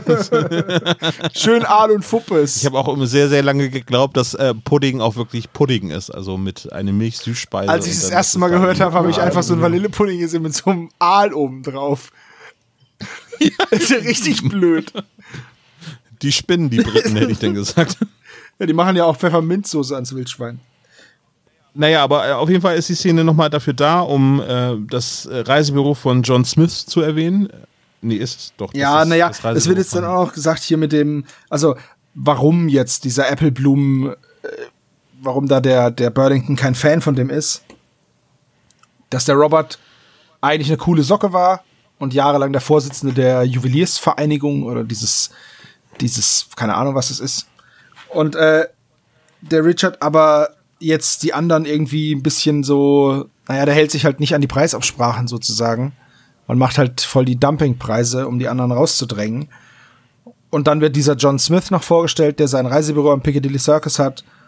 Und äh, wir erfahren jetzt, dass es halt, dass die drei Fragezeichen übermorgen dann nach Holland wollen. Ja. Äh, hier ist es doch jetzt auch, wo sie, wo, wo sie erwähnen, das ist ja wichtig für, die, für den Lauf der Handlung, dass ihr Reiseführer abgesagt hat. Dass Oh sie ja, sich stimmt. aber für, dass sie sich aber für die Reise nach äh, in die, für die Reise in die Niederlande dann einer Reisegruppe anschließen wollen. Genau. Und in dieser Reisegruppe sind, ist dann ja auch Jenkins und auch Mr. Thomas, Ja, den sie dann ja eigentlich das schon das dritte Mal sehen. genau. Müsste denen ja eigentlich langsam mal äh, Spanisch vorkommen. Ja, sie sprechen es ja auch immer wieder an. Also es ist nicht so, dass das unbemerkt bleibt. Naja, gut, London ist auch halt irgendwie ein kleines Ja, auf jeden Dorf, Fall. Das muss man halt auch so sehen. Das kann halt einfach mal sein. Das ist, Gut. ist halt Zufall. Okay. Wenn die immer nur in derselben Hut sind, naja. So Und nachmittags jetzt kommt ja eigentlich geht's dann ins schon- Café. Ach nee, jetzt kommt genau, jetzt treffen sie sich noch mal mit dem Appleblom. Der ist sehr kurz angebunden. Der eigentlich steckt er ihnen jetzt nur ein gesiegeltes Paket zu, sagt noch so, ah, mach das mal nicht auf und geht wieder. Und natürlich, weil die drei Fragezeichen ja arme äh, Jugendliche sind, ist dann mal wieder ein Erwachsener, der ihnen den Tee bezahlt. Ist, ist euch das so Sehr aufgefallen, wie großzügig, ja. oft eigentlich bei den drei Fragezeichen irgendjemanden das Eis bezahlt oder der, die Pommes und die Burger gehen auf mich oder um den Tee kümmere ich mich oder oder oder? Ich wünschte, ich würde mal so oft eingeladen. Du musst halt nur anfangen, Diamanten für Leute zu schmuggeln. Ja, also, äh, wenn jemand Interesse hat, ich schmuggel auch Diamanten für Essen. Ja, Sebo ist vom Fach, der kann sogar erklären, was Karat ist. Äh, Das ist richtig. Und zwar ist es so eine japanische Kampfsportart. Karat. Die, die, die greifen dich mit neue deutsche Welle-Lieder an. ist eine Band aus dem Osten. Hat Karat überhaupt Ja. neue deutsche Welle? Ich weiß es nicht. Ich höre keinen Hip-Hop. Karat, nein, ist eine Ost Ost Habe ich doch gerade gesagt. Also es ist also Ostrock. Ja. Ostrock. Ist Das heißt Neue Rostock. Okay. Nicht Ostrock. Aber, so von der Ze- aber von der Zeit her käme es hin. 75? Ja, die sind ein bisschen länger aktiv gewesen, Karat. Ja. Okay, gut. Aber die haben dieses Zahnarztlied gesungen. Ich esse so gerne Marzipan, tonnenweise Marzipan. Nein, über sieben Brücken musst du gehen. Alter. War das nicht Peter das ist doch Maffay? Peter Maffei. Ja, Karat hat das Original ähm, Ah, äh, okay. gemacht und Peter Maffay hat es in äh, Westdeutschland herausgebracht. Bist du dir da sicher? Naja, ich, Da seid ihr baff, ne? naja, ich war vier beim Mauerfall. Ich habe wirklich nicht viel von damals mitbekommen. Ja, stimmt tatsächlich. Es ist, äh, Nee, ich habe das einfach nur so erzählt. Ich hau einfach mal so Sachen raus. Das machst du Okay. öfter. Ja, genau. Äh, also, sie. Ähm, ja, was, was gibt's denn noch zu, zu ihm zu sagen? Eigentlich nichts, ne? Irgendwie das Paket. ne? Und dann geht's eigentlich auch am nächsten Tag schon los. Äh, für ihre Rundreise von Rotterdam über Amsterdam wieder zurück ja, nach erstmal London. erstmal mit der Ähm, Fähre nach Calais, dann mit dem Bus, nee, mit dem Zug nach Rotterdam. Und da sind sie dann in der Innenstadt. Und wenn sie in Rotterdam sind, machen sie als allererstes mal einen Ausflug nach Amsterdam. Nee, das ist ja eine Rundreise. Ja, ne? aber Also. ich hab doch nicht ein Hotel in Rotterdam, um dann in Amsterdam. Check ich nicht. Nee, die, die, die fahren noch weiter. Das Hotel Emma, Das Hotel, Das Hotel- in, in Amsterdam wird nicht das erwähnt. Hotel Emma ist in Rotterdam und sie fahren dann nach Amsterdam. Aber das Ja. Hotel ist trotzdem in Rotterdam. Und da fahren sie auch wieder hin zurück. Also, das ist nur eine Stunde weg. Ne? Rotterdam und Amsterdam Wisst ihr, da, ist. wisst ihr eigentlich, wie die da einen Viertelfinder mit Käse nennen? Ja, wie nennen die denn einen Viertelfinder mit Käse? Royal mit Käse. Ist ja verrückt. Nein, aber äh, es ist doch eigentlich auch vollkommen egal, ob die jetzt erst in Rotterdam oder Amsterdam sind, weil das Einzige, was man von den Niederlanden mitkriegt, ist natürlich die Szene bei der Mühle. Das ist das einzig Wichtige. Richtig. Und das einzig Wichtige an der ganzen Szene mit der Mühle ist, dass Jenkins versucht, Mr. Thomas umzubringen. äh, nicht umzubringen, er will Richtig. ihn nur runterschubsen. Genau, der Sturz und der Aufschlag werden ihn töten. Nein, weil es nicht hoch genug war, laut Justus, ihn zu töten. Es hätte ihn nur außer Gefecht gesetzt. Ja, er wäre nicht dran gestorben, aber er hätte auf jeden Fall einen Denkzettel verpasst bekommen. Also es gibt ihnen einen Erpresserbrief, äh, dass sie eben ihre Ermittlungen einstellen sollen und Mr. Thomas erklärt, warum er überhaupt die drei Fragezeichen verfolgt und sie ignorieren Inspektor Cotter als Busfahrer dabei. Das ist so das, was Meine Güte, du mit diesem bescheuerten Busfahrer, das ist ja furchtbar. Sag mal, ähm, zwei Fragen. Wieso ist an der Treppe zum Teil kein Geländer? Ist zwischendrin einfach so ein Absturzmoment eingefügt so? So, falls Sie jemanden runterwerfen wollen, jetzt wäre hier die Möglichkeit. Ansonsten geht's jetzt hier weiter runter. Und, ähm, wieso ist in Peters Zimmer auf einmal so eine penetrante Zwischenmusik mitten in der Szene? Hast du das auch, äh, dieses, ähm, was wie Stretchen klingt Ey. oder so? Total Ich hab, das ist die merkwürdigste Musik der drei Fragezeichen. Die passt Zeiten null dazu. So. Ich hab's Die- mir aufgeschrieben, macht- genau das, Sebo, dass du das die Musik erwähnst. macht gar nichts in dem Moment, außer mich verwirren. Ja. Hä? Was ist denn? Sind meine Kopfhörer kaputt? Sind meine Lautsprecher kaputt? Habe ich einen Hörsturz? Was ist das? Ich habe es nicht zuordnen können. Was das hab soll ich auch nicht das? verstanden. Tom, du hast noch das gesündeste äh, Gehör von uns. Ja. Hast du etwas anderes gehört als Ich wir? kann mich ehrlich gesagt gerade an die Musik nicht erinnern. Ich muss die ausgeblendet haben. Aber wenn es Ah. wie Stretchen klang, dann war das wahrscheinlich wie Bob, der vom Doppelbett sprang und angefangen hat. Bob hat einfach so seine, seine Nein, ich habe nichts. Ich habe nicht Scratchen gesagt. Ich habe gesagt, wenn es wie Stretchen klang, dann ist Bob wahrscheinlich vom Doppelbett gesprungen und hat angefangen, Kniebeugen zu machen. Nee, Scratchen, das ist halt dieses Ach, das, andere. ach doch, die. Musik. Ach, das kennst du auch. Ach doch, nicht. doch, die Musik. Doch, klar, aber die kommt doch öfters bei den drei Fragezeichen vor, oder? Ja, aber so unmotiviert Hm. zwischen Reihen. Ach, unmut an unmotivisiert. an, Unmotorisierte Musik. ja, also an unmotivierten Stellen Musik spielen, das können viele drei Fragezeichen folgen. Ja, aber äh, keine Musik hat, oder, naja, nicht keine, aber wenige Zwischenmusikstücke haben mich so aus der Szene gerupft wie das.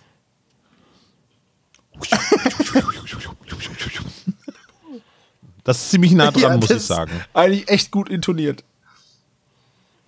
so, am nächsten Tag sind wir dann schon wieder in der Altstadt von Rotterdam. Äh, und jetzt konfrontieren die drei Fragezeichen Mr. Thomas, der sie schon wieder verfolgt. Ja. So, ich habe da noch eine Ja. Frage zu. Zu dieser Szene, weil die bestellen Pizza dort. Ja, im ist im also, das sie quälen sich den Aalpudding rein und Peter bestellt sich eine Pizza mit Kapern und Bob eine Pizza Ja, mit und ich muss sagen, das ist eine äußerst gute Wahl. Kapern auf der Pizza sind geil und Anchovies sind ja Sardellen. Ähm, und das ist auch super geil. Sardellen, aber ich würde Sardellen Hm. und Kapern auf die Pizza machen, weil das ist wirklich sehr lecker. Ich muss da gerade an die Futurama-Folge denken, wo Fry seine ganzen Milliarden Ja, für die Pizza mit Anchovies. und alle finden es eklig außer ihm. Ey, ich. Pass auf. Sebastian, Nein. bist du Fry? Das wäre schön, dann hätte ich Milliarden, aber ich hätte sie nicht für die Pizza ausgegeben. Aber eines Tages saß ich zu Hause und dachte mir, Alter, Sardellenpizza wäre jetzt mal richtig lecker. Ich hatte davor, ich hatte davor noch nie Sardellenpizza gegessen und wusste überhaupt nicht, was ich da mache. Aber irgendwie habe ich mir gedacht, ey, Sardellenpizza wäre bestimmt voll lecker. Fanden die Turtles früher ja auch schon cool. Und da bin ich, da bin ich bei mir in den Supermarkt und hab Sardellen gekauft. Hab die auf eine Pizza gelegt, hab mir die Pizza gemacht und dann war das so super lecker und seitdem esse ich Pizza mit Sardellen. Ich, ähm, Ich glaube, das wäre die letzte Pizza. Aber ich hast du sie schon- hast du sie schon mal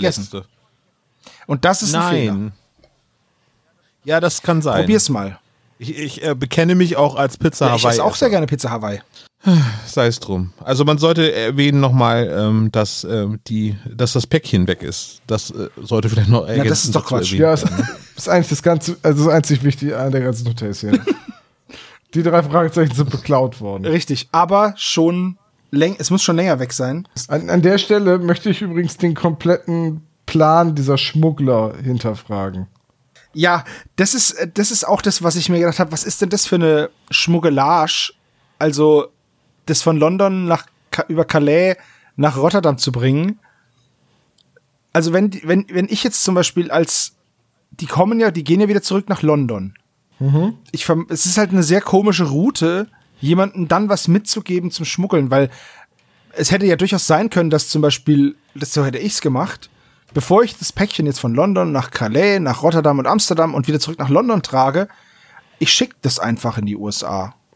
Nee, ich glaube, darum geht's nicht. Ich glaube, ähm, Ja, aber wenn sie das gemacht hätten, dann wäre das Päckchen ja weg gewesen. ach so, du meinst, wenn die drei Fragezeichen Ja, ja. die Schachfiguren Also ich, also ich jetzt, wenn Okay, jetzt jemand ja. mir was geben würde und ich bin im Urlaub und es ist für meinen Vater und ich bin jetzt noch zwei Wochen weg, dann sage ich, naja, komm, ich schick's jetzt los. Aber mal ganz ehrlich, traust du den Lieferservices? Also, Schachfiguren würde ich UPS anvertrauen. Ja, es sind doch Äh, Schachfiguren. Oder, oder auch äh, irgendeinem anderen, aber, aber 250.000 Pfund Rohdiamanten nicht. Allein was sie am Porto für wegen extra Gewicht. Ja, nehmen, richtig. Ist, ja. Gut, also nicht so der Beste. Nee, aber no, nochmal, dieser Schmuggelplan beinhaltet ja, du nimmst jemand nichts Ahnendes als Kurier, also jemanden nicht Eingeweihtes, und baust dann aber drauf, dass es dir erfolgreich gelingt, ihn an der richtigen Stelle seiner Reise zu bestehlen. Ja, aber das ist doch nicht so ungewöhnlich, oder? Ich komme nochmal auf den Busfahrer zurück. Dein verdammter Busfahrer, der geht mir so auf die Nerven. Ja, das ist Inspe- Inspektor Kotter. Okay. Das haben wir verstanden. Wir sind an einer ganz heißen Spur ja. dran. Also bitte, Ne- lass da jetzt nicht Nein, locker. ich verstehe. ich muss jetzt hier wie Warum brauchst du denn für Diamanten von England nach Frankreich beziehungsweise in die Niederlande? Warum brauchst du da denn in Zeiten des Schengen-Raums überhaupt Kurier für? Also, was schmuggeln die da so? Äh, ist, ist das bei Diamanten nicht irgendwie eher das Problem, dass sie gefälschte Papiere brauchen, um irgendwie die Herkunft zu verschleiern, so Blutdiamantenmäßig? Ja, kann sein, aber ist das nicht ein bisschen komplex für eine Drei-Fragezeichen-Folge? Also, sorry, aber dann kannst du es auch genauso gut gleich ganz sein lassen. Ich weiß, ich soll nicht immer auf der, äh, auf der Logik rumreiten, aber was sind denn das für bescheuerte Verbrecher? Ja, also ich. Naja, die sind halt so schlau, dass sie halt von drei Jugendlichen, die im Urlaub sind, äh, überführt werden. Ja, aber einer von den drei Jugendlichen ist genial, der andere super sportlich und der dritte macht Recherchen. Der andere und Der dritte ist auch dabei. Der, und der dritte ist MacGyver, bitte. ja. Noch nicht. Noch nicht, aber gleich irgendwie, weil, also, Aufstellung, Hollandreise, sie waren nicht im Coffeeshop, sondern haben Mr. Thomas gesprochen, ähm, die Diamanten sind weg und sie wissen, worum es geht. Es geht nämlich um Schmuggelei und jetzt sind sie quasi auf einer heißen Spur. Nee, eigentlich gar nicht, weil sie wissen überhaupt nicht, wie sie ermitteln sollen, sondern sie reisen jetzt erstmal wieder zurück und wollen dann ins Stadion. Und der Fall ist eigentlich für die unlösbar, weil ähm, sie eben nur auf den Zufall hoffen würden. Und das sagen, schließen sie auch aus, dass das eher unwahrscheinlich ist, dass das Ganze passiert. Ja, prinzipiell schon. Ich dachte, Tom wäre jetzt eingeschlafen. Das wäre jetzt der Moment, Sebastian, Ach so. wo wir das hätten über, überspielen müssen. nee. Genau, also das ist im Prinzip, äh, was noch bleibt, ist, äh, dass es noch das knutschende Paar gibt. Das werden wir dann wahrscheinlich in einem weiteren Fall in, in Italien nochmal wieder ähm, treffen. Wie hießen die beiden? Mario und Anna? Ja. Genau. Ah, okay. Habe ich mir das richtig gemerkt. Die, die unentwegt geknutscht haben, genau so. so. Und brauchte man wenigstens keine Sprecher mit ihnen besetzen. Ja. Jetzt hätte auch Heike Dine Körting nochmal eben selber synchronisieren können. Und zwar beide Rollen. Beide Rollen, genau. Du musst ja nur die ganze Zeit irgendwie äh, mit der Zunge schnalzen. ah, ist egal. Also im Stadion äh, treffen sie wieder den Texaner von Arsenal London, Alex Burlington, und ähm, sie sehen dort durch Zufall den Angestellten von, ähm, von ihm und den erkennen sie halt wieder als den Mann, den sie ähm, bei Mr. Appleblom äh, getroffen haben. Und das ist nicht John Smith, wie ich das erwähnt habe, das ist der Typ vom Reisebüro, der gehört aber auch dazu, aber das ist der andere, das ist nämlich Jenkins. Nee, Andrew. Andrew. Der Oh, Angestellte Gott, von Berlin, Bur, Bur, Burlesque heißt Andrew. Aber Moment, John Smith, bei dem buchen sie doch den Rest der Europareise. Der ist doch, John Smith gehört doch nicht zu den Diamantenschmugglern, oder? Ach, Doch. dann habe ich das falsch Doch. verstanden. Okay. Hä, really? Also es gehört, also jetzt kommen wir so, wo wir langsam Richtung Finale kommen. Richard Appleblom ist zusammen mit äh, John Smith und mit Andrew. Nein, nee, mit Jenkins und. Andrew. Nicht mit, ja, natürlich. Ach, John Smith ist John einfach Smith nur, ist einfach ah, nur ein Reiseveranstalter. Was das- Ja, ja, ja. Okay. Der Name ist so generisch, dass er schon für mich du verdächtig führst die war. Leute ja auf, auf die ganz falsche Spur, mein Freund. Oh mein Gott. Ja, das, der, dabei heißt er gar nicht Ich Red Herring. sozusagen. okay, ja, okay. Auf jeden Fall, Andrew folgen sie jetzt, der sich auch überhaupt nicht umschaut, weil er ganz genau weiß, dass die drei Jungs ihnen einfach treu doof hinterherrennen. Zum Tower. Ähm, was mich da ein bisschen irritiert hat, ist, warum gibt es da so Schüsse im Hintergrund, bis mir dann klar geworden ist, dass es wohl gerade die Parade beim Tower ist, wo die Salutschüsse äh, mir folgen. Hätte man vielleicht in einem Satz vom Erzähler erwarten können, dass das noch ein bisschen aufgeklärt wird, warum im Hintergrund permanent geschossen ist halt wird. London. London Da, ist da wird halt herumgeballert. geschossen, genau. Da hat gerade wieder jemand Genau, versucht, aus dem Tower auszubrechen. Ja, aber es, äh, und dann äh, folgen sie den, und das habe ich nicht verstanden. Ist das Restaurant quasi auf dem Tower-Gelände oder, oder wo sind sie da nebenan? Es ist, Es, es ist irgendwo im, im. Tower wohl ein Restaurant. Ja. Aber Und dann ja. lassen sie sich in So. der Gefrierkammer einsperren. So, und dann hat Bob einen Geistesblitz. Bitte.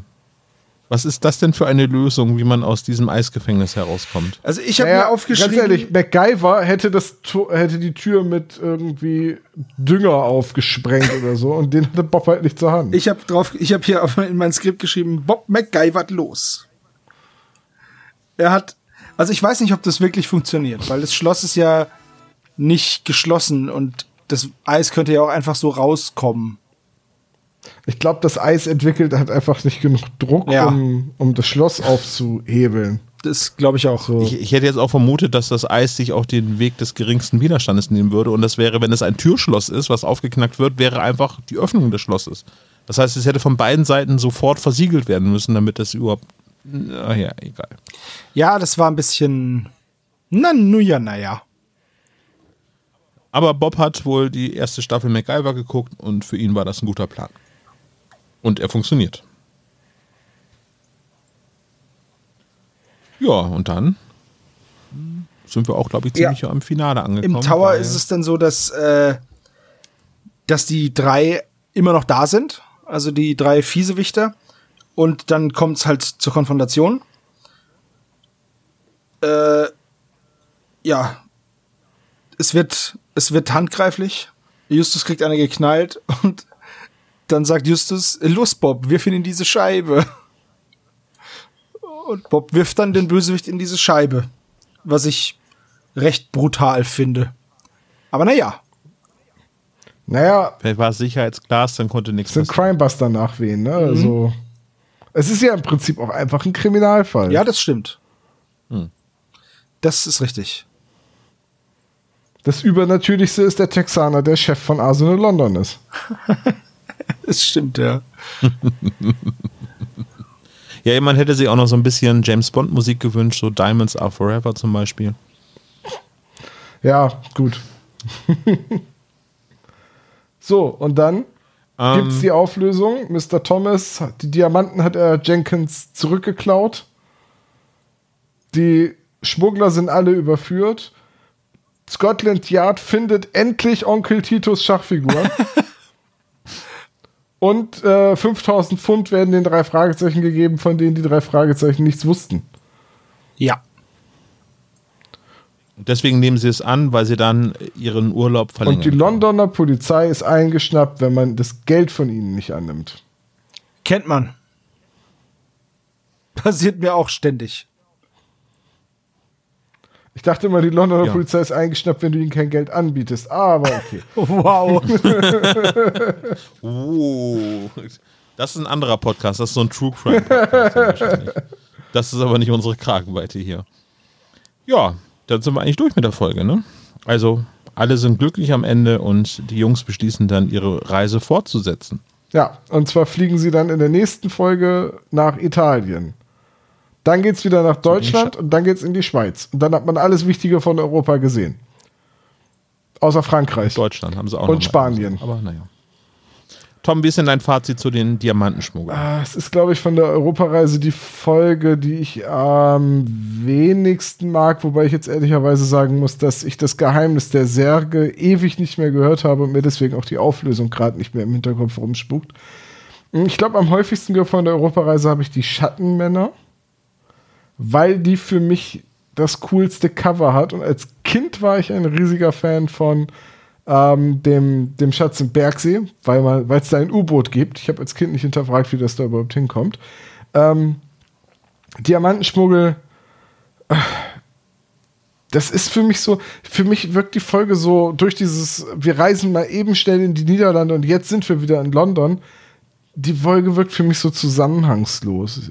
Diese ganze Entwicklung des Falls und wie die drei Fragezeichen dann drauf kommen, äh, dass da was geschmuggelt wird und wer der Böse ist und dann diese Schlägerei am Ende mit, mit dem Schubsi mal hier in die Glasscheibe, das ist so, hm, ja, so aus dem Nichts. So gefühlt, ich habe das Buch jetzt nicht gelesen, aber gefühlt fehlen da ganz viele Verbindungsszenen, die irgendwie einen Übergang schaffen oder die irgendwie ein bisschen äh, Hintergrund geben. Ich meine, wir sind ja auch gar nicht so groß drauf eingegangen, dass die drei Fragezeichen dann noch an, an einer Szene äh, den alten Mr. Appleblum im Altenheim besuchen.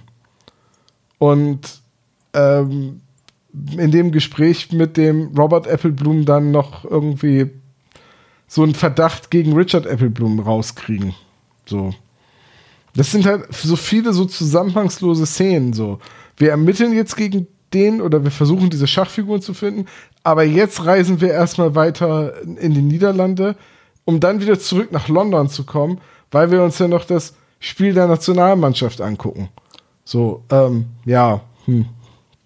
Wisst ihr, was ich meine? ja, ja, auf jeden Fall. Ich weiß, was du meinst. Also die, die Idee der Europareise ist, ist meiner Meinung nach gut und ich finde es auch schön, dass diese Folgen so übergreifend erzählen. Äh, und dass es jetzt auch die Reise zum Fußballspiel ist, die die drei Fragezeichen ja quasi in gekaufte Spieler dann, nee, Fußballgangster, äh, bekommen haben. Das ist alles schön und gut, aber irgendwie wirkt das Hörspiel so ein bisschen zusammenhangslos. Sebo, was sagst du? Ja, es sind einfach sehr, sehr viele Szenen. Also ich habe jetzt hier 16 Szenen hintereinander gereiht. Äh, das ist schon wirklich, das ist schon wirklich viel. Also ich muss da auch sagen, es ist ziemliches Gehetze und die Länder spielen eigentlich gar keine große Rolle. Also es macht überhaupt keinen Unterschied, ob das jetzt an einem Ort stattgefunden hätte oder halt an jetzt hier vier Orten oder so.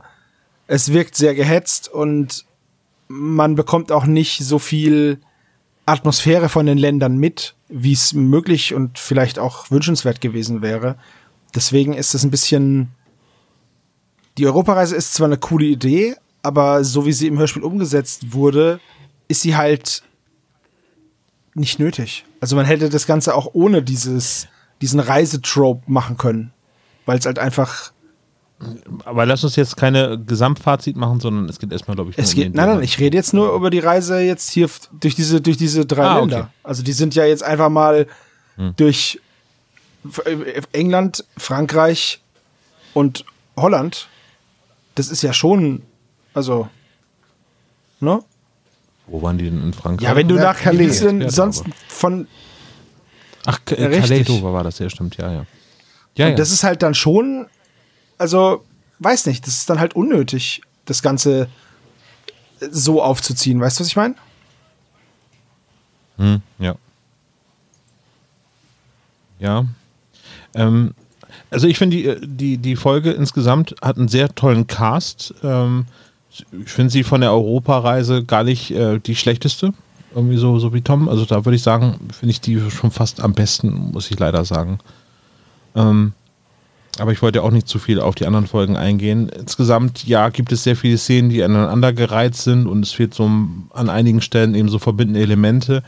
Und dafür ist es zu weitläufig und auch die, die ähm, Verbrecher selber stehen gar nicht so im Vordergrund, sondern die tauchen nur an, an in den wichtigen äh, Meilensteinen halt irgendwie auf. Achso, ja, da müssen wir den jetzt erwähnen, da müssen wir den erwähnen. Aber die haben keine Bindung zu der Handlung, sondern eigentlich wird das eigentlich nur getragen durch Mr. Thomas, der als wiederkehrender äh, vermeintlicher Antagonist irgendwie andauernd auftritt und die anderen sind so ein bisschen schweben in der Luft und äh, übertüncht wird das Ganze so mit dem Charakterspiel von ähm, Klaus Sonnenschein als Alec Burlington und das war's dann. Es wird sehr schön, irgendwie ein paar englische Sachen werden erwähnt, was mir gefällt. Also irgendwie die beiden Damen, dass das äh, Elizabeth und äh, Mary sind. Dann gibt es noch das ähm, St. Margaret Hospital und die Straßennamen Piccadilly Circus Bond Street und so weiter. Das funktioniert, aber es kommt halt akustisch nicht rüber. Gut, es ist wahrscheinlich der Sache geschuldet, dass es eigentlich eine Buchvorlage ist und kein Hörspielskript. Sonst hätte man auch ähm, sicherlich ähm, ein Setting am am Big Ben spielen lassen können, weil das hätte sich in einem Hörspiel deutlich besser vertonen lassen, dass die Leute sich gerade oder dass die drei Fragezeichen gerade am Big Ben vorbeigehen, weil das hätte man einbauen können Richtig, als Geräusch. Ja. Ansonsten, wie, wie will man es machen? Äh, man kann die Straßenlärm irgendwie im Stereokanal vertauschen, damit man weiß, dass das Linksverkehr ist. Aber das war es dann auch schon. Ansonsten wird es halt echt schwierig, was typische Geräusche sind für England oder für, für Amsterdam, Rotterdam und so. Von daher, die Stimmung dass das Ganze jetzt in England ist, kommt nicht so richtig rüber und auch nicht gut, was in Holland passiert. Ähm, das hätte auch in Rocky Beach stattfinden können oder in, in, Los Angeles. Von daher ist da im Hörspiel nicht so richtig die Stimmung rübergekommen, dass sie sich in England aufhalten. Was auch daran liegt, dass äh, Alex Burlington als einer der wichtigsten Personen in dem Hörspiel sehr amerikanisch ja, rüberkommt. mega. So und so hätte man da, da hätte man auch einen weniger aufgeregten Typen, also einen typisch zurückhaltenden Briten einbauen können, damit das Hörspiel noch so ein bisschen geerdeter eben in, in, in Großbritannien stattfindet. Oder Morten als Dolmetscher ja. mitnehmen. Naja, irgendwie sowas hätte ja auch funktioniert. Irgendwie, dass Morten vielleicht, ah, wobei das ist aber, glaube ich, zu der Crimebuster-Zeit und das ist ja jetzt quasi noch, hast du ja schon richtig erwähnt, da findet Morten ja eigentlich auch gar nicht Also ja trotzdem sehr das, schön. Ich, ja, das wäre wünschenswert. Wäre das etwas für das Plotpflaster, dass es dann quasi Morten als, als Begleitung gibt, weil was auch nicht geklärt wird, sie sind doch eigentlich jetzt minderjährig. Dürfen die einfach so ähm, durch, durch Europa naja, reisen? das habe ich, hab ich auch schon Erziehungsberechtigen? Also kannst du doch machen. Wenn du auf Klassenfahrt bist, bist du ja auch nicht. Ja, aber da sind ja immer. Ja, schon, aber Gut, aber vielleicht sind sie auch nur in amerikanischen Zeit noch nicht volljährig. In, in, in Europa wären sie das. Vielleicht ist das quasi das Hintertürchen. Ja. Ja. Aber ich finde die solide, die Folge, sage ich mal so. Wollen wir zum Klischee-Koeffizienten Das können wir übergehen? sehr gerne machen. Dann machen wir mal rasch unsere Übersicht auf und ich beginne mit dem ersten Punkt, weil sie brechen nämlich ein. Äh, sie bekommen dafür 15 Punkte auf den Klischee-Koeffizienten. Außerdem wollen sie sich irgendjemanden schnappen. Sie wollen sich ständig jemanden schnappen im Tower. Gibt auch 25 Punkte. Und äh, die drei Fragezeichen haben keine Schule, sondern sind in den Ferien, also gibt es 25 Punkte. Und sie werden eingesperrt und werden von MacGyver hm. befreit. 15 Punkte. Außerdem überstimmt Justus Bob und Peter, als es darum geht, dass sie den Urlaub jetzt erstmal aussetzen und ermitteln. Das gibt 15 Punkte.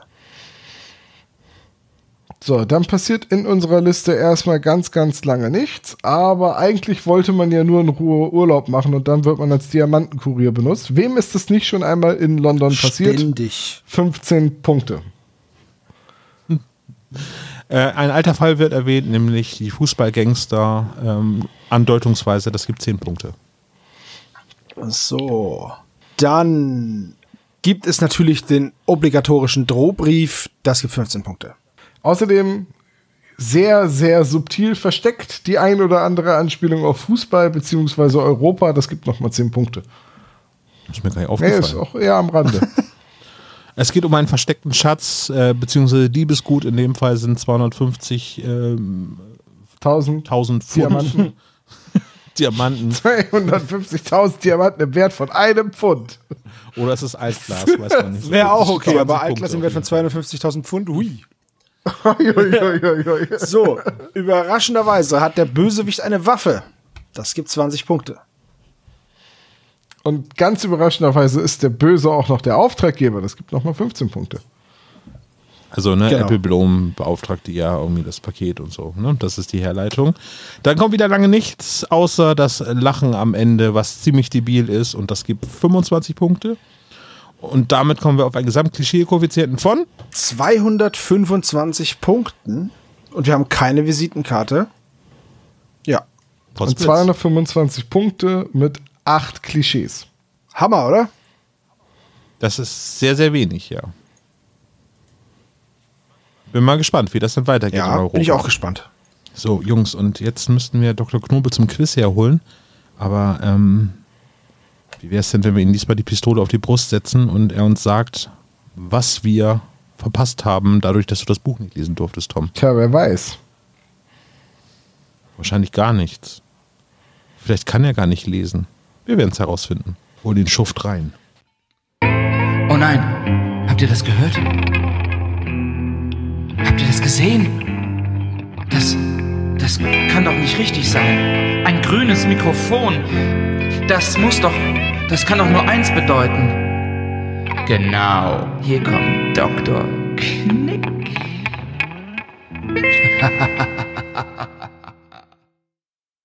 Dr. Knobel. Ich will meine Ahoi. Bücher wieder haben. Schluss mit lustig hier. Tom, auch wenn du sagst, du möchtest deine Bücher wieder haben, du kannst doch eh nicht lesen. Die habe ich unter dem Tisch vorgezogen, der steht jetzt ein bisschen krumm. Okay, das gebe ich zu. Aber das macht auch einen Backstein. Eigentlich nicht, weil es sind ja vier Bücher der Europareise. Das heißt, die Tischbeine sind eigentlich alle gleich lang.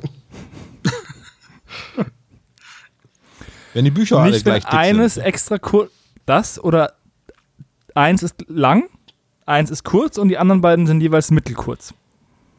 Klingt Wer würde so einen furchtbaren Tisch bauen? Ich kenne da jemanden, der mal einen Tisch zusammengeschraubt hat auf einem schrägen Hof. So, Sie haben uns jetzt Herr aber Doktor. ganz schön in die Bredouille gebracht hier, dass wir jetzt nicht wissen, Ah, Frankreich, sehr schön. Die Bredouille in Frankreich. Wir, wir Das ist die schweifen. Bretagne, Thomas. was ist im Gut, Buch passiert? Was haben wir verpasst, Dr. Knobel? Können Sie uns das Im Buch ähm, passiert eigentlich gar nicht so viel mehr als im Hörspiel. Ähm, es beginnt ein bisschen anders, nämlich mit einer Besichtigung des, ähm, der Tower Hills, wo Justus sehr viel Heimweh und Platzangst hat und dann auch einfach sagt, ah, ich muss hier raus und dann schaut ihn der äh, Führer seltsam an und dann geht er einfach. Platzangst?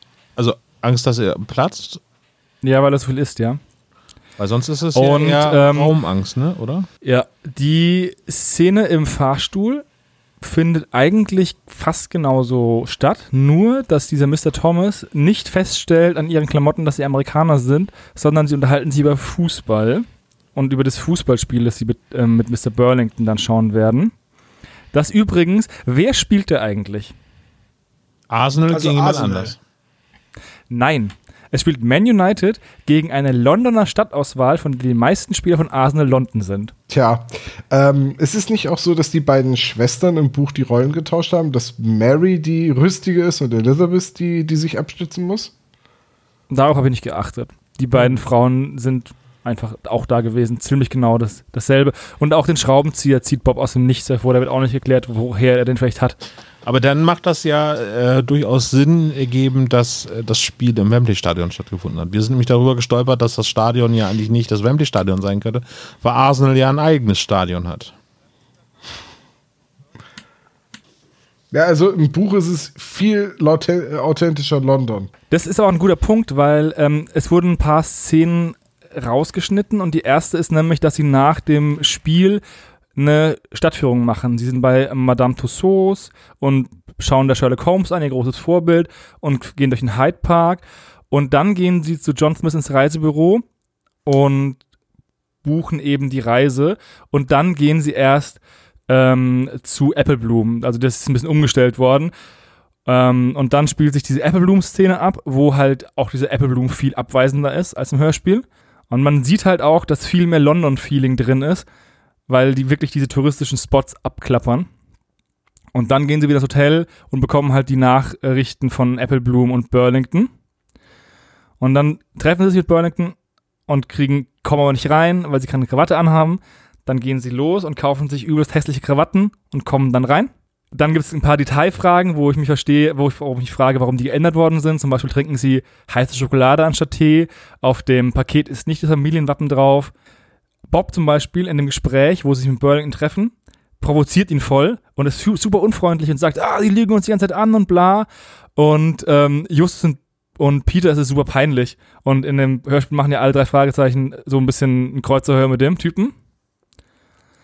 Und dann reisen sie nach Holland und da wurde auch sehr viel rausgelassen, nämlich die Reise über nach, Calais, äh, nach Dover und dann auch die Reise nach Calais mit der Fähre. Der Justus erzählt, wer gefühlt alles schon den Ärmelkanal durchschwommen hat. Und dann gehen sie halt ins ähm, Hotel, besuchen dann den Euromast und dann ist der erste Einbruch bei Bob. Und dann fahren sie nach Amsterdam und stellen diese Haarfalle vorher. Und dann kommen sie wieder und dann wird es wieder eingebrochen bei Justus, aber es fehlt nichts. Und dann reisen sie erst zu dieser Windmühle und dann fällt erst Thomas runter und dann kommt eben der Drohbrief und Justus stellt fest, dass doch was fehlt. Also das ist ein bisschen ähm, anders strukturiert. Also der zweite Einbruch wurde weggelassen. Aber im Endeffekt bleibt dann eigentlich alles gleich. Aber was sich die ganze Zeit schon durchzieht, ist, dass die drei Fragezeichen einen Verdacht haben gegen den Jenkins und gegen den Rodriguez, dass der halt irgendwie ein falsches Spiel macht oder dass der der Täter ist. Und eine andere Szene, die rausgelassen worden ist, die drei Fragezeichen werden vor der Abfahrt verhaftet von der Polizei mhm. und wirklich bedroht in ihrem Hotelzimmer und müssen sich dann erst rausreden und beweisen, dass sie unschuldig sind. Wird im Buch erklärt, warum ähm, Bob zu MacGyver mutiert. Mit dem ähm, Schraubendreher? Mit dem Schraubendreher und vor allem das Schloss aufsprengen im Kühlschrank. Nee, überhaupt nicht. Und ich glaube auch, also das ist exakt gleich. Also ähm, die, diese ist auch alles gleich weiter, nur dass der, ähm, dass sie andere Personen verfolgen. Sie verfolgen auch den Jenkins und nicht den Andrew, weil sie den Jenkins ähm, über so einen Wortwitz, also der macht im Buch die ganze Zeit Wortwitze, dass er ähm, Namen und Orte vertauscht. Also der sagt nicht zum Beispiel äh, Tom Süß aus Bremen, sondern äh, Tom Bremen aus Süß und lacht dann immer ganz dumm. Und am Ende erkennen sie, dass er nicht äh, Mr. Jenkins ist, der in der Post Street wohnt, weil sie nämlich die Adresse rauskriegen, sondern dass es Mr. Post ist, der in der Jenkins Street wohnt. Und dann finden sie ihn und beschatten ihn und er führt sie dann eben zu, zu, diesem Treffen in Tower Hills. Und dann, und die Schachfiguren, das ist auch eine ganz seltsame Sache, die werden ja im Hörspiel, werden die ja von dem Thomas gebracht, nach der Durchsuchung von dem Juwelier. Und im Buch ist es so, dass der Justus zu dem Apple sagt, jetzt hören Sie mal, Sie haben verloren, Sie sind verhaftet. Jetzt sagen Sie mir wenigstens, wo die Figuren sind, damit ich sie meinem Opa, äh, Onkel bringen kann. Und dann sagt er, er soll seinem Assistenten sagen, dass er ihm die Figuren aushändigen kann. Und dann gehen sie nochmal zu Bloom und lassen den sich die Figuren geben. Okay, also ja. zusammenfassend kaum Unterschiede, nur dass es alles ein bisschen schroffer ist. Es, der, die ganze Atmosphäre ist halt raus. Also äh, ähm, du erfährst halt relativ viel über die einzelnen Städte. Und zwar an so, so Wissen. Also so richtig Bildungsauftrag. Und es wurde alles gestrichen. Mhm. Okay. Das ist halt äh, die Größe von den Häfen und die Sehenswürdigkeiten an London und so. Ja. Und eigentlich hätte die, ähm, die Folge auch irgendwie ander, auch woanders spielen können, glaube ich, ohne dass ich Großes getan hätte. Ja, das haben wir auch schon festgestellt. Sind Sie denn jetzt besser vorbereitet? Dadurch, dass Sie lesen können, offensichtlich, können Sie vielleicht jetzt bessere Fragen stellen? Ja, das Problem ist, das ist so, ich, ich verstehe zum ersten Mal den Tom, dass wenn man das Buch gelesen hat und das Hörspiel hört, dass man irgendwann über die verliert, wo was ist. Weil der Tom mir oft gesagt hat, ähm, ah, im Hörspiel heißt der Hund aber anders. Oder so. Und das ist zum Beispiel bei der Pizza auch so. Im, in, Im Buch kaufen die alle dieselbe Pizza, im Hörspiel sind unterschiedliche Pizzen. Warum? Ja, damit Sardellen und Kapern erwähnt werden können. Gut, also sind Sie schlecht vorbereitet, wir sind gut vorbereitet für das Quiz, dann Okay. Dann Frage Nummer eins. Wie viele Nachrichten bekommen die drei Fragezeichen in England ins Hotel geschickt? Es sind sollen, drei Stück. Was? Sollten wir nicht unsere Antworten vorlesen? Ich glaube, wenn Ja. wir alle nur eine Zahl haben, ist es nicht so schlimm, wenn wir sie nicht vorlesen, oder? Ja, deswegen. Und das haben Sebo und Tom richtig. Olaf hat zwei. Es sind aber drei. Wenn Sie Ja, das letzte ist der Drohbrief, ne? nee, der ist ja in, in Holland, Der wird ist der in, zugestellt. in Holland. In Rotterdam wird der zugestellt. Äh, ja, aber das ist doch egal, sie bekommen es ins Hotel. Die Frage war, ähm, wie viele, In England. Wie viel kriegen Sie in England? Ach so, okay, also drei ist richtig. Ja. Aber Okay. wo ist denn Ich die dritte geraten. Nachricht her? Ich habe ich hab zu 100% voll geraten. Eins wusste ich, zwei erschienen mir komisch, drei erschienen mir in Ordnung, vier war schon wieder zu viel. Ich liebe deine Logik. Ja, Also, wenn Sie, nachdem Sie bei Apple Bloom gewesen sind, haben Sie zwei Nachrichten bekommen. Von Burlington Einladung zum äh, äh, Ale Pudding essen und äh, von Apple Bloom zum Tee trinken. Genau. Wo ist denn die dritte? Ähm, da habe ich mir nicht aufgeschrieben, muss ich ganz ehrlich sagen. Aha. Ich, die, aber ich, hab, ich weiß, dass es drei sind. Ich kann das nochmal recherchieren, Olaf, wenn du möchtest. Ich würde da Aber gerne bei ein der Veto zweiten einlegen, Frage liegst du bestimmt richtiger, weil du es gerade schon erwähnt hast. Welche Pizza ist denn Peter? Ja. Oh, halt, warte, halt, halt, stopp, stopp, stopp. Nicht, dass ich das jetzt gerade durcheinander bringe. Ja, ihr habt auch alle drei richtig dieses Mal. Ja, Pizza mit Kapern. Uh. Ja. Peter ist nämlich ein Männer Pirat. Mit Bärten sein. Oder? Männer, Bitte? die Pizza mit Kapern essen, sind doch Männer mit Bärten, oder? ja. Ja. Kapernfahrt und so. Hm, Genau. Hm. Da kommt das doch her. Okay. Frage Nummer drei. In welcher Straße ist der Laden von Mr. Applebloom? Auch eine relativ leichte Frage.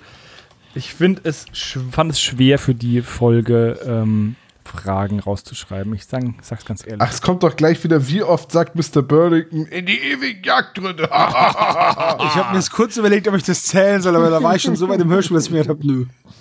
Wie gesagt, ich glaube, er sagt es dreimal. Ich bin mir aber nicht sicher. Ich, ich, bei zweimal bin ich mir ganz sicher, ob es noch also, er sagt, im, im Buch sagt er es, glaube ich, dreimal und ein Kapitel heißt, glaube ich, sogar so.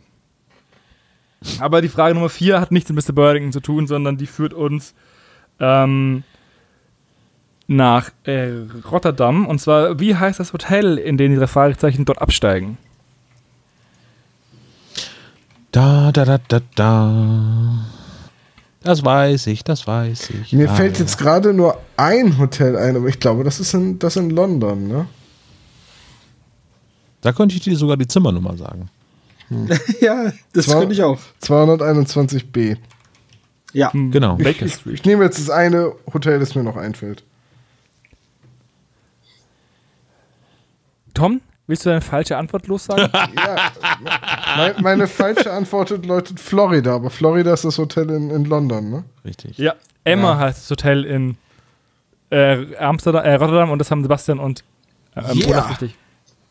Genau. Hotel Emma. So.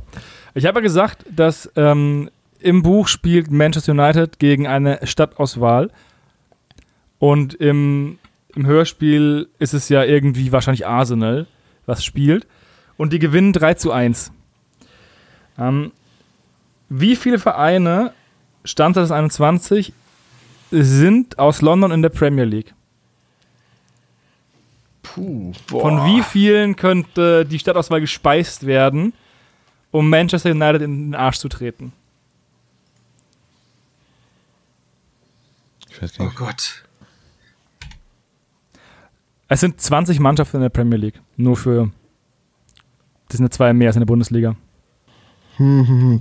Das ist, das ist für mich als Nicht-Fußballfan echt schwer.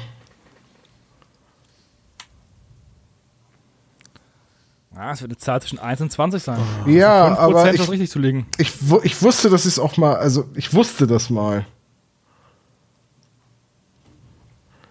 Hm, ja, gut, ich, ich muss wieder raten. Vielleicht kriege ich sie sogar, wenn es richtig ist, kriege ich sie sogar aufgezählt, aber wahrscheinlich habe ich irgendeinen vergessen.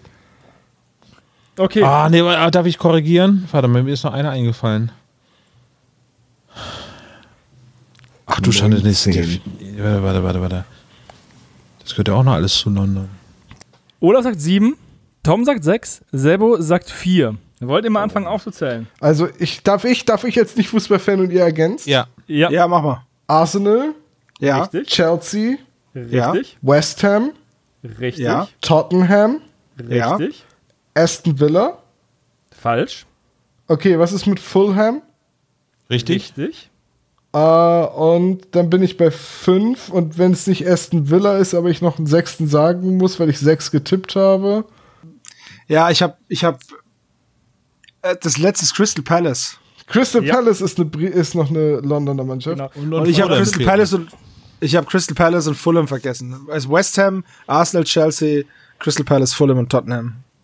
Richtig. Es gibt sechs Mannschaften aus Verdammt. London in der. Ich war Premier mir nicht League. sicher, ob Crystal Palace in der Premier League spielt. Ach so. Hm. Ja, ich kenne mich, also ich kenne die Londoner Mannschaften, weil ich mal erstaunt war, wie viele das sind. Aber sechs war jetzt geraten. Es hätten genauso gut sieben sein können. Es war noch mal mehr. Es waren, glaube ich, auch mal acht. Und dann haben sich die Londoner Mannschaften entschieden, eine eigene London League aufzumachen. Wäre auf jeden Fall was für den grünen Daumen, wenn die alle den Tube nehmen würden. Haben wir noch Fragen, Herr Doktor? Nein. Ich bin durch mit meinen Fragen für Ach, heute. dann habe ich in mit der letzten Frage habe ich mir meinen mein Flawless versaut, aber Olaf hat es geschafft, oder? Nein. Ah, nee, Nein, nein, nein, ich habe beim ersten habe ich falsch gelegen. Schaltet auch nächstes Mal wieder ein, wenn wir über Sachen reden, von denen wir keine Ahnung haben, wie zum Beispiel James Unwissen Bond ist das, genau. ja. oder englischen Premier League Fußball. Das war's von uns für heute. Macht's gut, bis zum nächsten Mal. Tschüss. Das war jetzt die Anmo- Abmoderation. Ja. Ich will es hinter mir haben. Es ist spät. Ich muss ins Bett. Gute Nacht. Auf Wiedersehen. Macht's gut. Tschüss.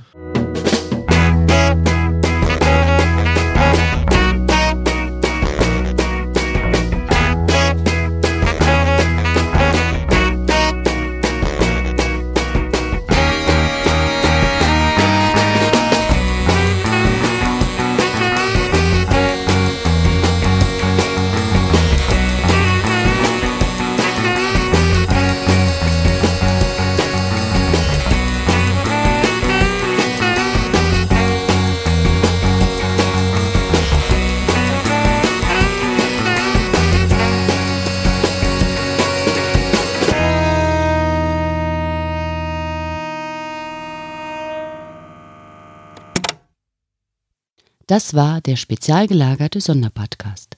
Ihr könnt die Jungs unterstützen über patreon.com slash spezialgelagert oder über paypal.me slash spezialgelagert. Der SSP bedankt sich recht herzlich bei Dr. Orgel für das tolle Intro und der Station Voice Heinz Kreinbaum. Der SSP ist ein Hobbyprojekt und steht in keinem Zusammenhang mit Kosmos oder Europa. Ihr findet den SSP auf Facebook, Twitter und Instagram, jeweils unter Spezial gelagert sowie auf YouTube. Außerdem könnt ihr die Jungs auf dem SSP Discord-Server antreffen. Alle Links findet ihr natürlich auf der Webseite spezialgelagert.de. Bis zum nächsten Mal.